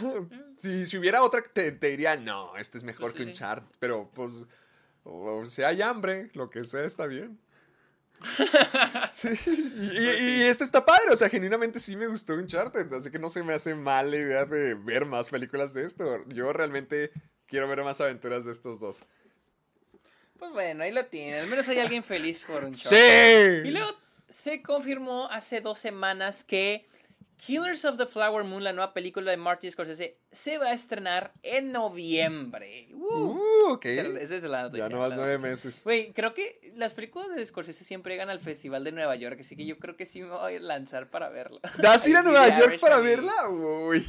Sí, sí me gustaría verla. Si la pasan, el, si, si la anuncian en el festival, que es lo más probable porque es Martin Scorsese super darling del New York Film Festival, eh, yo creo que sí iría. Yo creo que sí iría. Es que, es que estoy bien chingón cuando vi The Irishman allá y dije, ah, me gustaría, me gustaría revivir La continuación. Sí, estaría chido. Y luego, en la siguiente noticia, eh, los Razzie Awards, los fundadores de los Razzie, van a quitarle la nominación a Shelley Duvall por su nominación por The Shining en 1981 a Peor Actriz, ya que ahora se conoce el backstory Oh. por la forma en que Stanley Kubrick la, La estaba la tratando. pulverizó, así Oh. dicen. Y pues, eh, por respeto, ya la, va- lo van, van a quitarle la nominación. Para los que no sepan, The Shining tuvo diferentes, no, distintas nominaciones al Razzie cuando, pues fue cuando se estrenó. Incluido peor, creo que también tuvo peor director y peor película. No, no, no te creas, no recuerdo si peor pe- película, pero sí tuvo algunas nominaciones al Razzie. Mm, o sea, no es como que los Razzie tengan mucho poder ni nada, pero. Pues qué buena onda. Sí, pues sí, o sea, sí, también me gustaría que no les diéramos tanta importancia a estos güeyes. Pues dice, los miembros votantes del primer año eran una gran parte personas con las que Maureen y yo trabajamos en una empresa de remolques, dijo. Ah, un grupo de nosotros que habíamos leído la novela Stephen King fuimos a ver El Resplandor la noche que se estrenó en el Chinese Theater y no nos importó lo que Kubrick había hecho con la novela.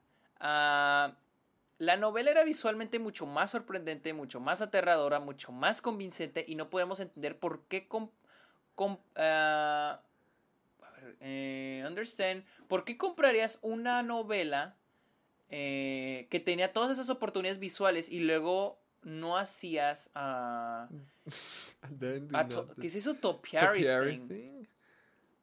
Como que O sea, la- no hacer las cosas del tema, como dice las serpientes en la, en la alfombra, las visiones del niño. O sea, técnicamente como que estaban molestos cuando se estrenó The Shining y dijeron, es que Sí, esto no es... Ajá, como que, que esperaban que fuera el resplandor y no les parecía que esto fuera lo que Stephen Ajá, King y había por hecho. eso la nominaron a los Razzie chisculeros, güey. También dijo que, eh, según tengo entendido, Kubrick fue quien decidió lo que cortaron de la novela. O sea, que Kubrick decidió que quitar de The Shining. Así que no me siento tan mal por Stanley Kubrick. Eh, eh, creo que fue como una entrevista con los de los, este, los de los Razziton. Dice, conociendo la historia más a fondo y la forma en que Stanley Kubrick pulverizó a Shelley Duvall, eh, eh, pues se retractan de haberla puesto a peor actriz. Estamos dispuestos a decir que sí, tal vez eso no debería haber sido nominado. Todo el mundo comete errores y eso es ser humano. Creo que es lo que me caga un poco de los Razzies, ¿no? Em, creo que simplifican las películas. Y luego ven al- al- en el futuro y dicen de que, ay, no, sí, o sea, mm, ven de que, ay, no, no debimos haberla nominado. Tal vez no era tan mala como Nos creímos. Arrepentimos. sí, no sé, es como que, no sé, se me hace Sí, molesto, pues la pero, nominaron nomás eh. porque no les gustó la, la visión de este de Stephen King y eso pues no... Ajá, eh, exactamente, entonces como que sí, no tiene sentido, pero bueno, hablando de premios, vamos con la noticia que estás diciendo ahorita, Sí. que es los Óscares, las ocho nominadas que van a quitar. Primero que nada, vamos a dejar en claro, no están quitando ninguna, ninguna categoría. No están quitando Solo de la categoría. programación. No, O sea, ¿van a es salir en tele? Ok, sí va a salir en tele. Lo que está pasando es que hay ocho categorías que son corto documental, edición, maquillaje y peluquería, banda sonora, eh, diseño de producción, corto animado y corto, eh, corto live action y sonido. Sí van a televisarse. Lo que va a pasar es de que durante la alfombra roja se van a dar esos premios. Luego va a iniciar el show y durante la ceremonia van a editarlas para esos ocho premios los van a, a editar para que sean más cortos y meterlos durante la transmisión, pero no van a ser en vivo. Igualmente yo lo yo pienso que está mal. O sea, yo igual o sea, pienso que Sí, o sea, está están mal, diciendo o estos son menos importantes que estos. Exacto, exacto, ajá, exactamente. O sea, estos premios son más importantes que estos otros. O sea, siento que está mal. Y luego imagínate recibir tu premio con el teatro semi vacío, güey, porque toda la gente, los demás están. Apenas entrando y tomándose fotos están- afuera. Exact- exactamente. Y se me Sí, hace horrible. O sea, hice un en vivo hablando de de eso. Porque, por ejemplo. Ajá, porque son. Son este. elementos muy importantes de la creación de una película. La edición para mí es el elemento más importante de una película. O sea, y, y aquí me estás diciendo que es menos importante. O sea, se me hace irrespetuoso y más viniendo de la que supone la organización que premia pues el hacer cine, ¿no? Igual a la gente de cortometrajes, por muy poca importancia que mucha gente le quiera dar los cortometrajes.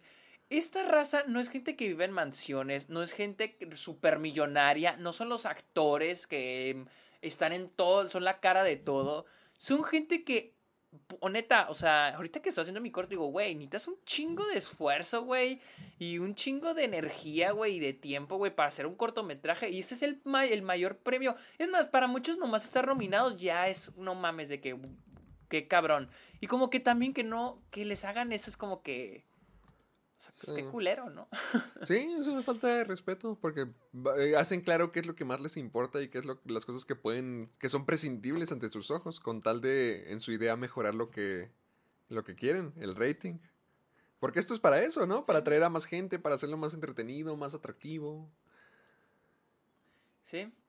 Pero, si ustedes creen que esa es decisión de la academia, pues se equivocan, porque hace unos días salió un reportaje por The Hollywood Reporter donde diferentes miembros de la academia y varios ah, gobernadores, como lo llaman, dicen que esta no es una decisión eh, que, con la que está feliz la academia. En realidad, es ABC ¡Oh! la que los está obligando. De hecho, ABC le, le advirtió, casi amenazó a la academia que con cancelar la transmisión de los Oscars si no quitaban 12 categorías del show. ¡12! ¡Madres! O sea, ABC amenazó a la academia decir de que tienes que quitar 12 nominaciones, 12 categorías si quieres que pasemos la, la- La la premiación. ceremonia en televisión. Y es de que la- ABC y la academia tienen un contrato, tienen un contrato de, pues sí, de transmitir la ceremonia en, en vivo anualmente. Entonces, la academia está en las manos de ABC. Ese es el problema. Y eso es lo culero. Porque mucha gente ha propuesto que, "Eh, ¿por qué no lo transmiten por YouTube? O una, una muy buena que uso, ¿por qué una, una plataforma de streaming compra los derechos? Tal vez Netflix, tal vez HBO, y transmiten los Oscars por esa plataforma de streaming, que se me hace una chingona idea. El problema es de que, pues, la academia tiene un contrato, creo que hasta 2026 se vence ese contrato, para Uf. que ABC este, Ya pier- transmita mm, los Oscars. Ya. Eso no estaría mal, ¿eh? Lo del streaming suena chido. No, se suena chido, o sea, a mí se me hace muy bien, o sea, porque pues ya todo el mundo está en las plataformas de streaming. El futuro. Entonces, sí, y, y- y- y ya quitemos la, no, la idea de que los Oscars van a agarrar audiencia mainstream, o sea, la audiencia general. Eso ya o fue cosa del de pasado. anuncios, o sea, sí, y es cosa del pasado, güey, o sea, siento que... Siento que si quieren que los Oscars los vea más gente, pues mínimo sean, que sean más accesibles, o sea, y los pongan en plataformas de streaming. Pero nadie, la gente no los va a ver, o sea, nomás la gente que a los que nos interesan los Oscars los vamos a ver, pero a nadie más le interesa, güey, o sea, pero pues Pues bueno, pues bueno. pues bueno. vamos a hablar, todavía no acabamos de hablar de los Oscars. ¿Cuáles son las películas que lideran el Oscar Fan? Oh, no. Para los que no sepan, la academia, y yo creo que están presionados por ABC, Ajá. y abrieron esa dinámica de cuál es la película favorita de los fans. ¿Qué? Y ya tenemos 1, 2, 3, 4, 5, 6, 7, 8, 9, 10 películas que lideran Ah, ok. esta dinámica. Vamos una por una, Tenemos- vamos una por una, vamos a ver cuáles son. Tenemos Army of the Dead. Ay, no, nomás es porque es de Zack Snyder. Sí, obviamente, o sea, porque como Justice League no, no califica, pues Army of the Dead. Army of the eh, o Army of the Dead sí está. Luego tenemos Cenicienta. No entiendo, esa para mí sigue siendo un, misterio, no sé cómo está aquí. Pues yo creo que por la- los, los, los y las fans de Camila Cabello. ¿Se te ¿no? hace? O sea, ¿se te hace que ellos dirán Pues como es que que sí? ¿Cuál otra razón? Los. Los, los, Sí, este, es que sí, ¿por qué otra los fans cosa? de este. Los fans de este, ¿cómo se llama? James Gordon. Pinche castroso de James Gordon, no creo, güey. Dune. Eso. Dune. Esa ok, me gustaría. Esa verlo. estaría bien chida que se la llevara. Malignant. No sé qué, ¿por qué? No sé por qué está. Creo que Malignant es más como chiste, porque en Film Theater a mucha gente le gusta, pero. Pero les gusta de como. Chiste. No porque sea una buena película, sino por ajá, como por chiste. Y sí, Está- estaría cagado que ganara. O sea, gustaría que ganara una película así. Si gana Malignant, yo diría, a huevo. Y luego tenemos Minamata. No más porque está de Johnny Depp. No más porque está Johnny Depp. Subestimaron bien cabrón a los fans de Johnny Depp. si gana Minamata, también diría que qué chingón, güey. Qué, Sí. qué mamá, nadie supo nada de esta película, pero aquí, Pero aquí está, ganó el Oscar. Y luego tenemos The Power of the Dog, la cual me sorprende porque digo, ok, la veo nominada a mejor película, pero no sabía que tenía un fandom. Yo tampoco. O sea, yo no sabía. O sea, ok. Sería tan cagado que ganara mejor película Y- y el Oscar fan favorite. Estaría chido, estaría chido. Luego tenemos Sing 2. Ah, a la gente sí le gusta Sing, o sea, está, está padre, está bonita, un fan, ¿no? pero no sabía que les gustaba tanto. Es que son animales, Sergio, son, son furries cantando. Ahí está la respuesta. Sí, güey. No mames. O sea. Es que sí, o sea, no te voy a decir, "Ah, esta no merece estar aquí. Simplemente es como No, que me sorprende con. The Power of the Dog. De que Sí, un ajá, que tenga tanto apoyo en internet. Sí, o sea, para ser el Oscar fan favorite. Y luego tenemos Spider-Man No Way Home. Ay, ojalá gane.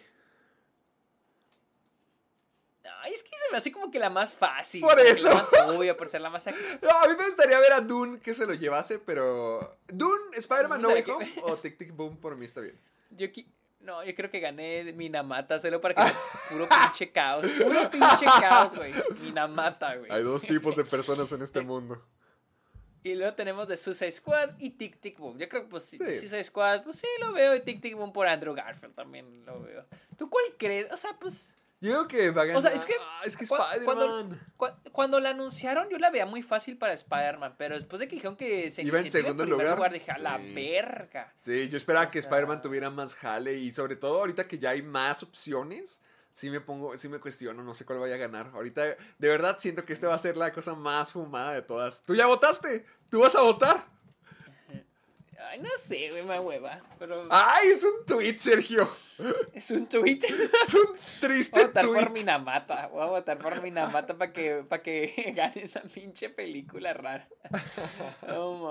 Bendito Pero bueno, Depp. ah, ya que estamos hablando de The Power of the Dog, Sam Elliott habló de The Power of the Dog y la Sí. criticó. Dijo que era un pedazo de mierda. Que Jane Campion dijo, esa mujer que sabe del American West. Güey, no mames, pinche Sam Elliott, me callas bien, ojete. Dilo, dilo, ¿qué dijo? En, en- en un podcast, ¿qué fue en un podcast, de hecho la otra vez escuché el audio, güey. En un podcast habló de The Power of the Dog. Le preguntaron qué, qué, qué, qué opinaba de The Power of the Dog. Eh, y dijo, y preguntó primero, You wanna talk about that piece of shit? ¿Quieres hablar de ese pedazo de mierda? Eh, y luego le preguntó el otro güey, el podcast dijo, ¿no te gustó? y le dijo, fuck no, why? Dijo, claro que no, ¿por qué? Entonces, te voy a decir por qué. Te voy a decir por qué no me gustó. Ah, I look at when I was down there. Dijo, la vi cuando estaba en Texas grabando 1883.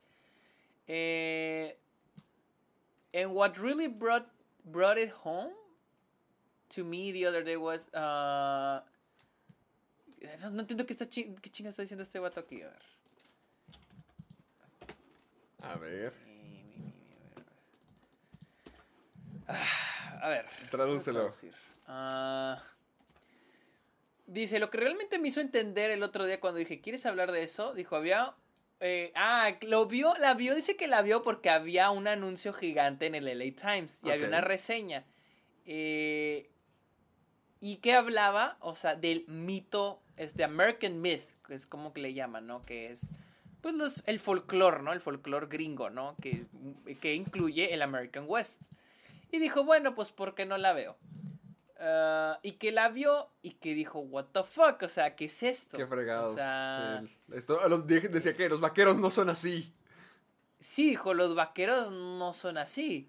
Este, o sea, dijo, todos estos son bailarines de Nueva York que usan este champs y, y que andan caminando. O sea, como. jo, no, o sea, sus- unos comentarios medio homofóbicos. Dilos, ¿qué dijo el maldito? espérate, es que estoy yendo, espérate, estoy yendo eso. Ah, that's what all these fucking cowboys in that movie look like. Dice, así es como usan todos estos pinches vaqueros en la película. Andan, they are running around in champs and no shirt. Andan, andan, este, andan corriendo con Chaparreras. chaparreras y sin camisa. Ah, there's all this allusion to homosexuality through the fucking movie. Hay toda esta alusión a la homosexualidad a lo largo de la película. Eh, I think that's what the movie is about. Creo que de. Ah, él dijo el podcaster. Pero como que yo escuché el, eh, poquito severamente. Y como que el güey del podcast, como que tra- trataba de defender la película. O sea, es que. Como que no está tan mala, señor Elliot, tranquilo. Hijo, de, de- eso se trata la película, carnal. es- Eh, pero tampoco quería ponerse a la defensiva. Porque, pues, digo, tienes a Sam Elliott ahí. Porque Sam Elliott dijo pues, sí. que el personaje de Benny Cumberbatch era un gay de closet, un vaquero gay de closet. Ajá. Y no, eso está Y- mal. Y pues ese No, es el punto de la dijo- película. Y aquí es donde también se puso medio machista el pedo, porque dijo, ¿qué, qué diablos sabe? O sea, what the fuck does this woman? Oh. Y dijo, o sea, ¿qué, qué es lo que, Oh, o sea, what the fuck does this woman know from the, o sea, qué es lo que sabe ella del, del viejo este? Que dijo, por cierto, es una directora muy brillante, me encanta su trabajo. su trabajo Es genial, pero ¿qué ¿qué diablos, sabe? dice, qué diablos sabe esta mujer? De, eh, de eso, de, eh, y luego dice, ¿y por qué grabar en Nueva Zelanda sobre el oeste americano? Sí. Híjole, cuando le digan dónde se graban los spaghetti western. ¿Dónde grababa Sergio Leone? En España y en Italia. híjole, carnal. Ay, Eh, y dice, ¿por qué diablos filma esta película en Nueva Zelanda y lo llama Montana? Es que es de otra generación, Sergio. Eh, Dice, ah, y luego dice, eh, this myth is that they were this macho men out there with the cattle. O sea, el mito americano del viejo este es de que habían estos machos con el ganado.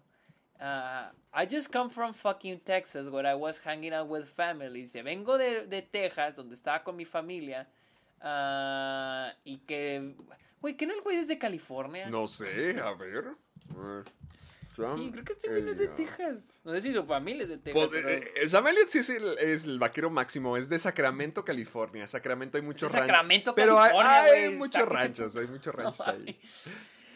Güey, pero no sé, se me hace una mamada y más. porque- y luego también el que diga de que, porque, o sea, admiro a Sam Elliott, pero, o sea, que diga que por qué lo graba en Nueva Zelanda, güey. Las películas más vergas de vaqueros se graban en Italia y en España, mamón. O sea, qué chingados tiene que. No sé, se me hace. Si no te gusta la película, está bien, güey, pero. Solo di que eres homofóbico. ya, güey. Ya lo van a cancelar. Güey, no mames. Y bueno, hablando de los Óscares, Oh. Sam Jackson dijo Ah. que él debió haber ganado el Oscar por Pulp Fiction. Él Pero como que no le actor. importa, que los Óscares no son los que le mueven el- la coma en el cheque. ¡Ajá! ¿Eso dijo? Sí, Que el- comentario chingón, güey. Uy, Sam Jackson. Pero con- él estuvo nominado en el 94. Es 95. 95. Por Pulp Fiction. Pero estuvo nominado a mejor actor el individual. Ah, sí, sí, él estuvo nominado, ah, y- pero pues ganó, mira, déjame te checo ¿Quién ganó? estuvo nominado. Eh, creo que fue Tom Hanks. Ah, Ah, ah. de- me- te digo, ahí te digo, actor, actor, actor, aquí está. Eh, For- sí, Tom no, Hanks. mentira, no, no, no, no, pero Tom Hanks ganó por actor de reparto. Sam Jackson estaba. Eh, eh, Tom Hanks ganó de, de actor de reparto en Forrest Gump, que no es el principal. no, no, no. sí, por eso, por eso. Tom Hanks ganó de protagonista, pero Sam Jackson estaba de Ah, reparto. ah, ah, ah. El que ganó. Los nominados eran este. eh, Sam Jackson por Full- Pulp Fiction, Chas Balmintieri por Bullets Over Broadway, Paul Scofield por Quiz Show, Gary uh, Sinise por Forrest Gump y Martin Landau por Ed Wood. Ah, yo he oído que la actuación de Martin Landau en Ed Wood sí es muy buena. No la he visto. Ajá, yo sí he oído que es muy buena la actuación de ese güey. Pues no sé, o sea, no he visto los demás. Gary Sinise es este, el, el ¿cómo se llama? El teniente Dan. Dan. El teniente Dan, que tam- también actúa muy bien. O sea, Era, era un año muy di- Forrest Gump. él era un año muy difícil. 1994 fue un gran año para las películas. Sí, o sea, vi, un, vi comentarios sobre lo que dijo Sam Jackson y pues mucha gente dice, o sea, sí, o sea, su, su pinche actuación está bien verguísima. Pero sí era, fue una, fue un año muy cabrón. O sea, no es tan pelá como decir de, oh, Sam Jackson lo merecía, o sea, era un año muy cabrón. Pero, pues sí, o sea, no vamos a dejar de reconocer que esa actuación en Pulp Fiction está muy chingona. Sí, la la neta. mes, la mes. Está bien, al cabo del hijo. Eh, con dinero vale perro. Y él sigue bien. Y hablando de actores con, ah, con tristezas o tragedias, Charlie Cox dijo, Ay, no. La, la noticia más triste de toda la semana, de todo el año, sí. No, Charlie Cox, yo sí me emocioné. quien interpreta a Daredevil en No. Marvel, dice que fue a una función de Spider-Man solo para ver cómo reaccionaba la gente. Y que fue con su esposa y que sí, como que se asomaron a la sala para la escena donde él aparece. Se supone que la esposa pues lo estaba grabando. Se supone que estaba y que la grabando su esposa, no reacción. mames, güey, que la esposa lo está grabando para grabar su reacción y que al último, y que al último nadie, o sea, no hubo gritos, O sea, está- no hubo nada. Eso está grabado, que lo publique. ¿Te estás riendo de la ¿Se noticia? está riendo, Luisa? Luis- Luisa se está riendo de la noticia. Tiene corazón. Qué zarra, está bien triste. Mira, está. ¿Te, te, estás pasando padre? No, se está riendo. Es que como por un lado digo, ay, qué es O sea, y lo chistoso es que en mi sala todo el mundo gritó. y Sí, está la mía también, Charlie Cox. O sea, que, pues imagínate que la única función donde nadie gritó y fue este. güey. Es que ya fue tarde, es que fue tarde, fue muy tarde y ya, ya la gente que era fan ya había ido a verla, ya quedaba puro... Ah, fue en las últimas, dijo que fue en las últimas. Ah, no sé, pero yo quiero creer. Yo tengo que creer eso. Pobrecito. Pobre güey. Ay, chale, no, pues bueno, más suerte a la próxima. Ah, y hablando de Marvel, hablando de Marvel, Joe Russo tiene algunos comentarios sobre los, sobre el, sobre los multiversos, la idea del multiverso. Ok. Eh, con IGN, esa fue una, creo una Ah, entrevista sí, con- sí, sí, sí, sí, sí, dijo algo muy fue una cierto. entrevista que Joe Russo ah, eh, dijo para IGN. Y dijo, la agenda corporativa es, ¿te gusta el helado de chocolate? Bueno, hay helado de chocolate con chispas, hay helado de chocolate con dulce de azúcar.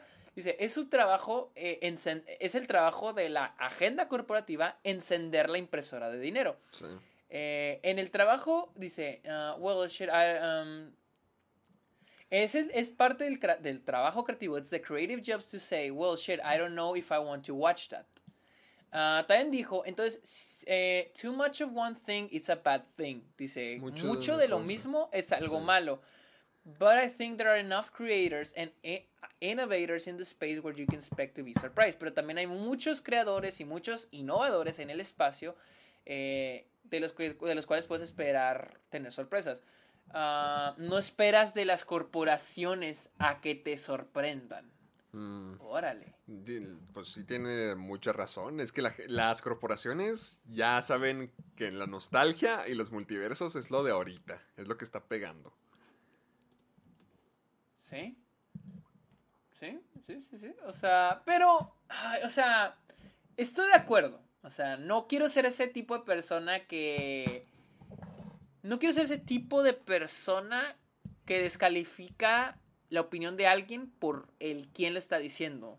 Pero es un poco, para mí es un poco raro escucharlo de la persona que hizo cuatro películas con la misma, co- con la compañía que está haciendo la misma, el mismo género, el mismo tipo de películas por más de 10 años. Pues por eso, O de, sea, de primera mano, él sabe. O sea, él. O sea, no se metió en esas ondas de los multiversos todavía.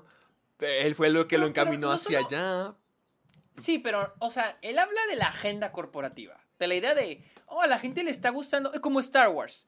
Star Wars, cuando nace Star Wars, la primera Star Wars, Sí. es.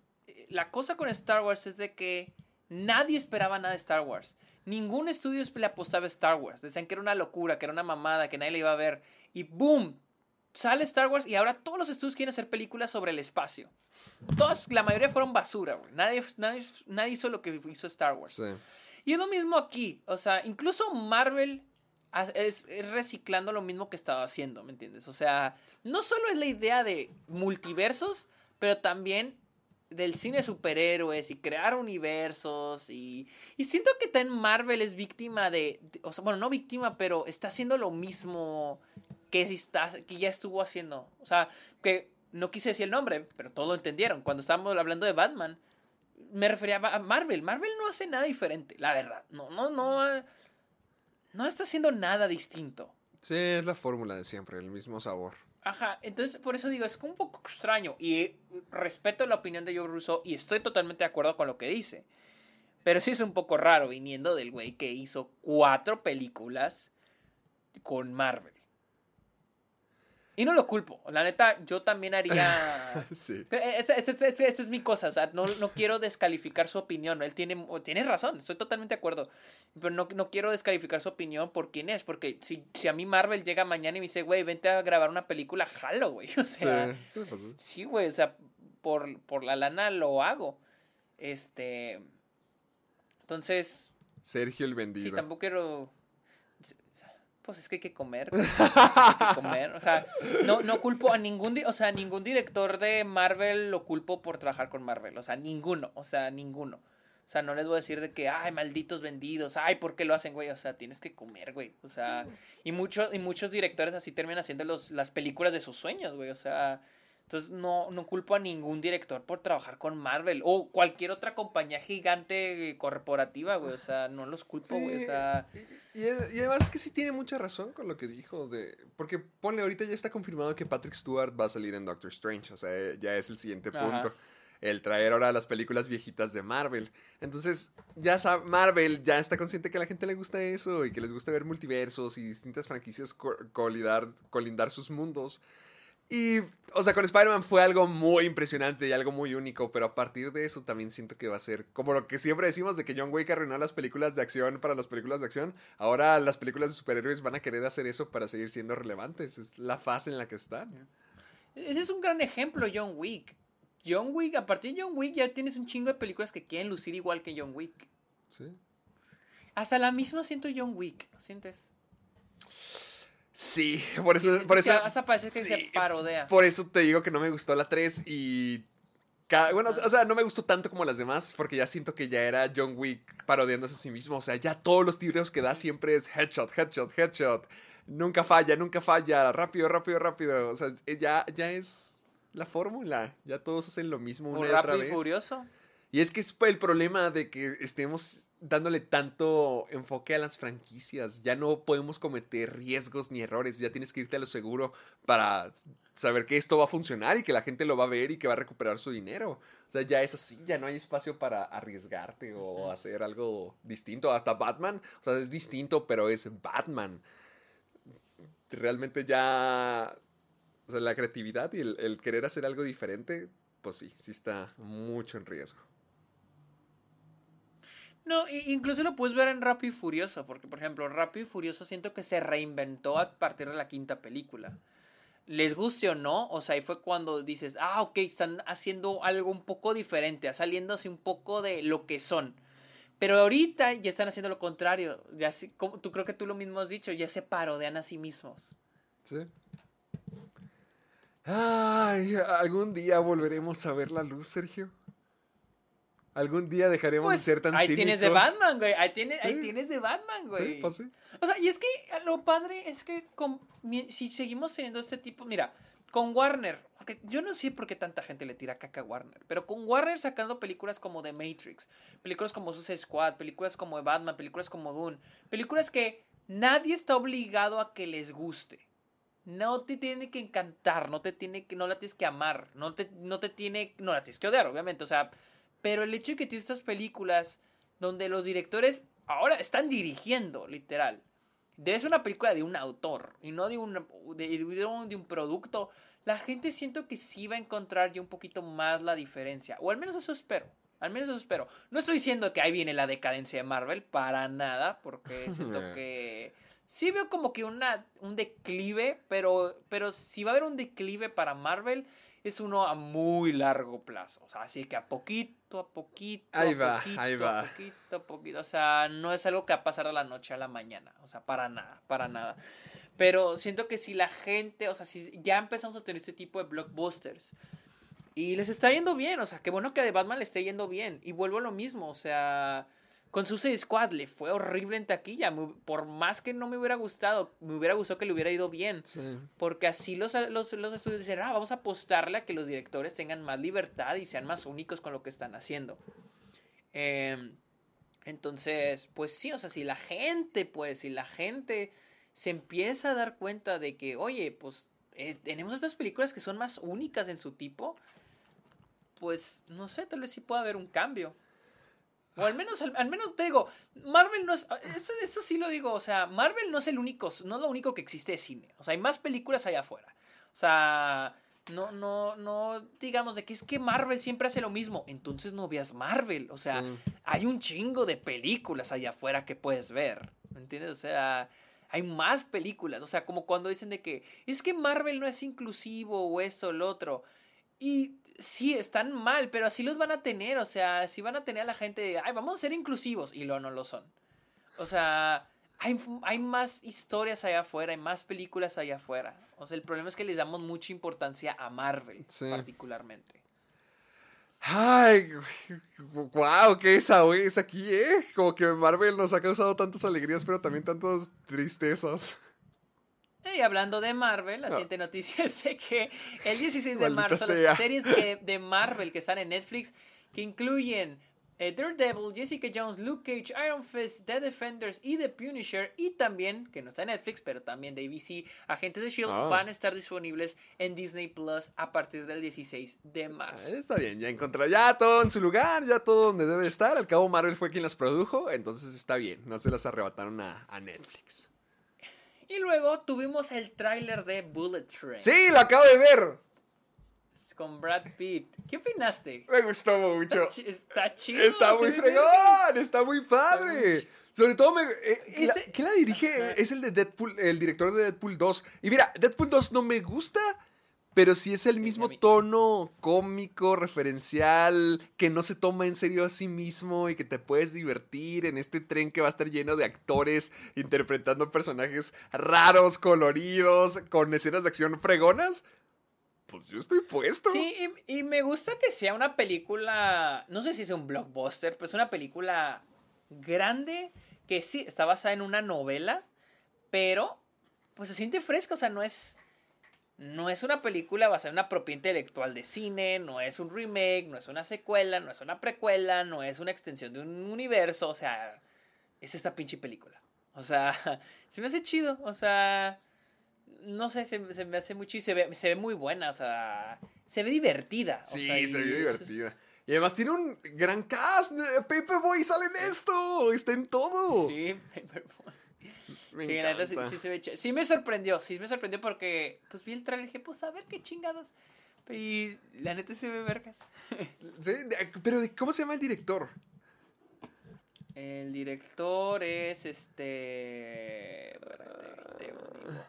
Da- eh, David Le- Leitch. Leitch. David Lynch. Leitch.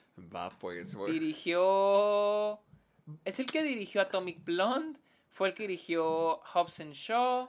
¡Oh! Hobson Shaw.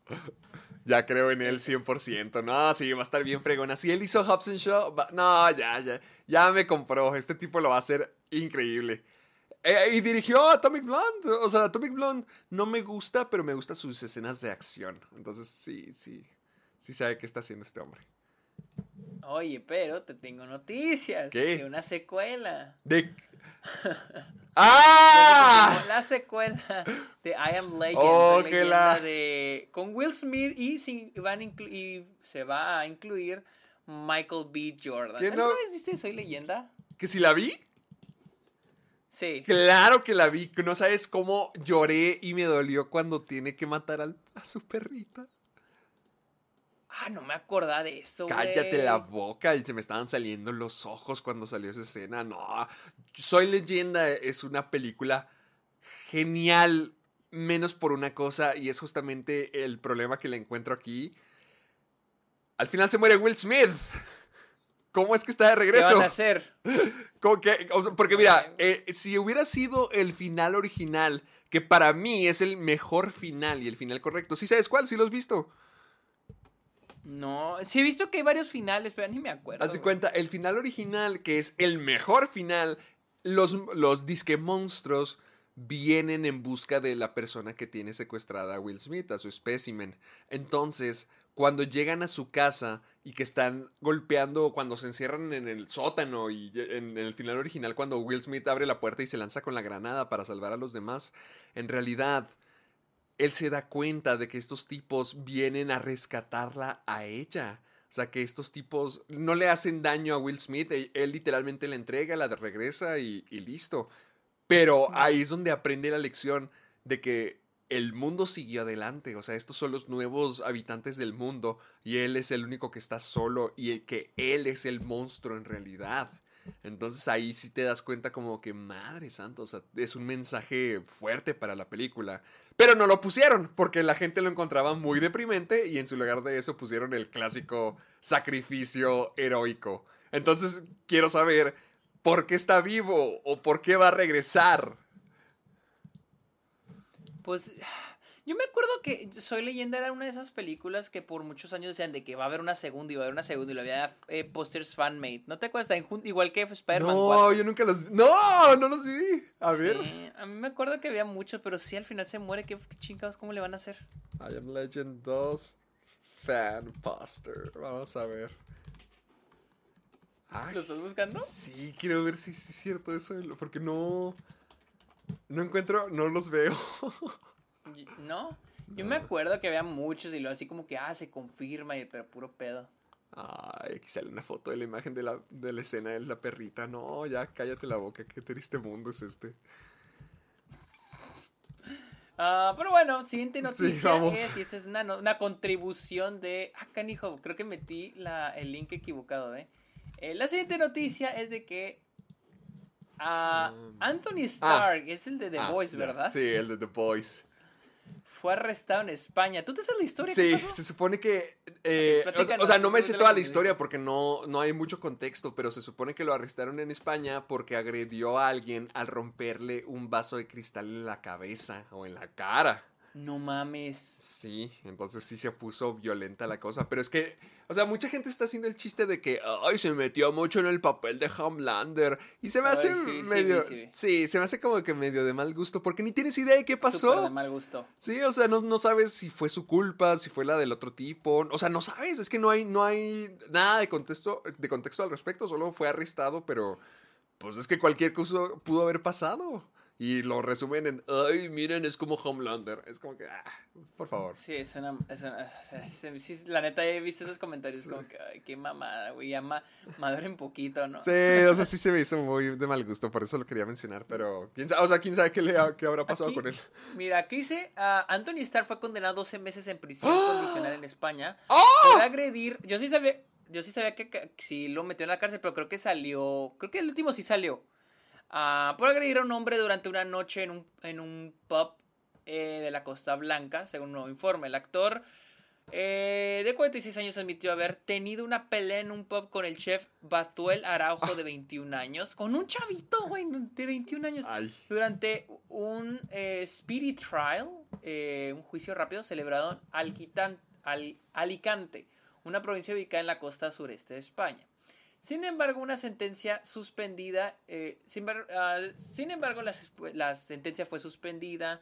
ah, espérate, sin embargo, una sentencia es cuando un juez sentencia a un acusado a la cárcel o tiempo de prisión, pero luego retrasa la imposición de la sentencia de prisión real para permitir que el acusado cumpla tiempo en libertad condicional, según los expertos legales. O sea, es como algo en España. ok. Y luego Stark, quien interpreta al superhéroe ah, Hom- Homelander. Homelander en The Boys, tendrá que pagar más de 5 mil dólares en compensación a la víctima dentro de las 72 horas para, para salir de la cárcel. Aquí la traducción para escapar de la cárcel. Para escapar.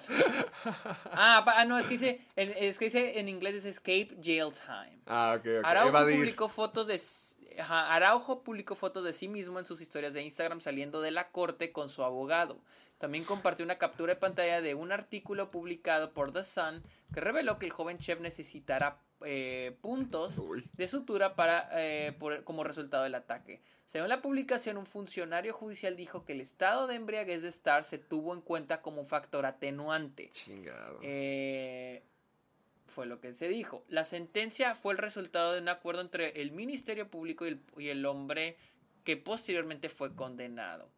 The Sun también informó que Araujo le dijo a un periodista local de, que Starr arremetió después de que un amigo con el que estaba el chef le pidiera al amigo de Starr que lo calmara porque estaba haciendo una molestia. Órale. Uy, uy, o sea, no, entonces sí, O sea- él fue el presunto culpable. O sí, ah, el actor supuestamente respondió diciéndole al amigo que se fuera a la mierda, to, ah, to fuck off, y trató de empujarlo fuera del pub. Según los informes, Araujo le dijo al medio local español que Starr lo golpeó en la mandíbula y cerca de su ojo. Dijo que... eh, ¿Dónde está? Eh, he said he responded by pushing back. O sea, lo empujó, Sí. nada más empujó. Eh, el nativo de Venezuela, el chef al parecer es de Venezuela, después de que me dijo, después de que me dio un puñetazo, me, un puñetazo me mareé y fue cuando me golpeó con el vidrio en la ceja izquierda. Un representante de. Star, en- ah, bueno, nadie, el representante de Star no respondió de inmediato a la solicitud de comentarios de, de, pues, de esta, de esta noticia. Ah, no, pues sí. O sea, como que el güey andaba medio nefasto. Le dijeron que por favor le calmara. Y fue cuando se hicieron los putazos. No, Ay, pues sí, suena como que el güey es ¿Qué, culpable. qué crees que vaya a pasar con esto? En, en estos casos, ¿qué pasa con tanto el programa como la carrera de Anthony Starr? O sea, no siento que le vaya a ir mal. O sea, no siento que le vaya a ir mal porque no pasó en Estados Unidos, pero pues no sé. Porque esto es algo que he oído, o sea, casi no lo he escuchado en el film Twitter en inglés. Lo he visto mucho en, en- el tema como en, en español. Entonces no sé, la neta no, no tengo ni idea. Ay, maldita sea. A ver qué pasa. Porque, fíjate, eh, te lo pregunto porque hace cuenta, oh, esta semana me puse a investigar acerca de celebridades como que desaparecieron del mapa y me di cuenta de que esta Winona Ryder desapareció como por el 2001 hasta el 2006. Ah, pues porque se robaba porque se, ro- cosas. sí, porque se robaba cosas. Pero por eso, o sea, la- y la arrestaron. Entonces me, me pregunto, si te arrestan por eso, ¿qué pasaría con al- alguien como Anthony Starr? O sea, ¿va a desaparecer? ¿Va, ¿Qué va a ocurrir? Pues la- ¿Te vas a ser honesto? No sé. A la madre. No tengo, no tengo, no tengo ni idea. Pues a ver, mucha suerte. Pero bueno, vamos con la siguiente, con la penúltima, la penúltima, penúltima, Penúltima. noticia. Y es de que hay información. Steve Asbel, quien es el presidente de 20th Century Studios, habló sobre Avatar 2 y confirma de que sigue, o sea, se va a quedar para finales del 2022. Y dice, it's going to blow people away. ¡Guau! Ready for what Jim is Eso quería estar escuchando.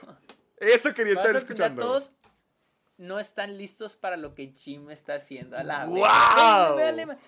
Yo ese día voy a estar poniéndome los lentes 7D y a poner así. Ya cuando puedas oler que Pandora. James, James Cameron que quiera que haga, güey. Sí, ¿Qué? ya cuando puedas oler Pandora. Sí, güey, voy a oler Pandora, güey. A caca de... De este chingadera dragones azul. voladores.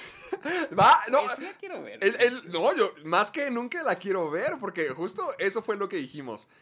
James Cameron lleva trabajando esto milenios y se supone que cada vez que hace una película revoluciona el cine. Entonces, si ya te están diciendo de que prepárate, no estás ni listo. A la madre. Va pues, ya me emocionaste. Yo sí, ya, güey, sí, ya tan emocionado. ¿Sí? Pero, eh, y por último, la última noticia es de que en este también, esta misma noticia se habló que para el 2023, 20th Century Studios va a producir más de 10 películas al año para streaming y solamente dos o tres para cines, lo cual se me hace horrible. ¿Cuántas Tengan en cuenta para que streaming? Fox con más de 10, pero 10. para el cine 3. Estamos hablando de 20th Century Fox, película que hacía hasta 10, entre 15 y 20 películas al año para el cine. Ah, la madre, lo redujeron a nada. Lo redujeron a nada, güey, pinche Disney. No, no dice qué películas son, no, no hay como que un, un plan. Pues, pues creo que la- no sé si fue la semana pasada que fue cuando dije que entre esas estaba... Hay cinco, hay las cuatro, no, tres películas de Avatar, o cuatro, cuatro películas de Avatar, incluyendo la de este año.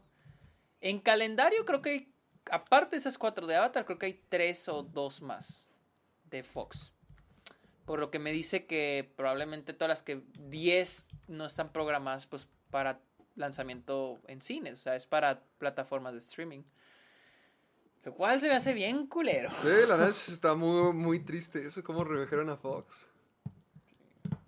No, y más porque siento que mucha gente sigue usando esta justificación, de que es que esas películas ya no hacen nada en taquilla.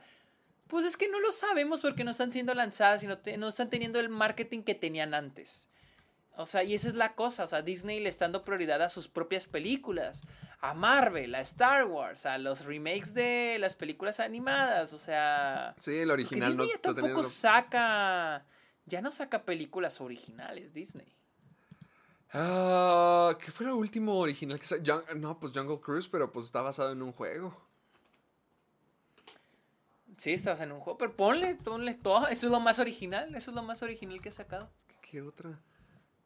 Ah, por ejemplo, me acuerdo que cuando sacaron Artemis- Artemis, Fall, que, pero fue un fallo gigantesco. Y que dicen que es horrible. Y creo que Sí. último ni siquiera salió en cines, la mandaron Ah, directo a Disney Plus. Sí. Sí, no. Ahí, ahí lo tienen. Sí, se, se va a hacer lo que Ben Affleck que, o sea, dijo. El cine decir va a ser así un evento gigantesco y ya los proyectos independientes y originales directo a la televisión. Al cabo ahí los tienes en servicio de streaming. Pues sí. Por eso vuelvo a lo mismo. A pesar de que, ok, eh, tal vez de Batman no es algo original, tal vez Dune no es algo original, pero mínimo Warner les está dando libertad. Libertad creativa para que sea una visión original o al menos una buena. Sí, ajá, exa- exactamente. O sea, y, y pues es, es triste verlo de Fox porque, pues Fox nos dio, o sea, por ejemplo, Guillermo el Toro hacía todas sus películas con Fox. Wes Anderson hace todas sus películas con Searchlight. No sé cómo va a estar el pedo con Searchlight. Entonces, James Cameron hacía con Fox. Titanic es de Fox. Avatar es de Fox. Entonces, Eh, no porque hay que repetir las secuelas de Avatar, pero porque Fox le abrió la puerta a estos directores para crear sus películas y ahorita no, vamos a darle el espacio para que solamente tres de esas películas que saque Fox van a ser para, para cines. Todo lo demás, plataformas de streaming. Se hace muy ojete. Ah, pues ni modo, señor. Ya. Es que ya es el final de todo. Ridley, Ridley Scott también. Ridley Scott hacía todo en Fox. Ah, pero, ve cómo le fue a The Last Duel. ¿Cuál fue la otra? Sí, o sea, pero pues lo mismo de Last Duel, porque pues, el, el marketing fue terrible. Sí.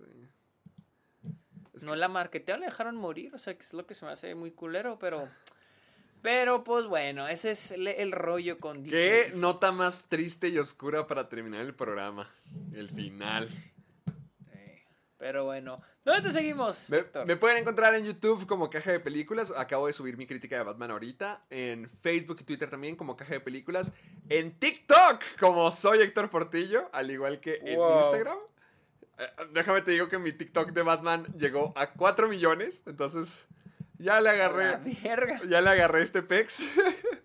Síganme en TikTok. Y, y, y, y en Letterboxd como Héctor Portillo. ¿A ti, amiguito?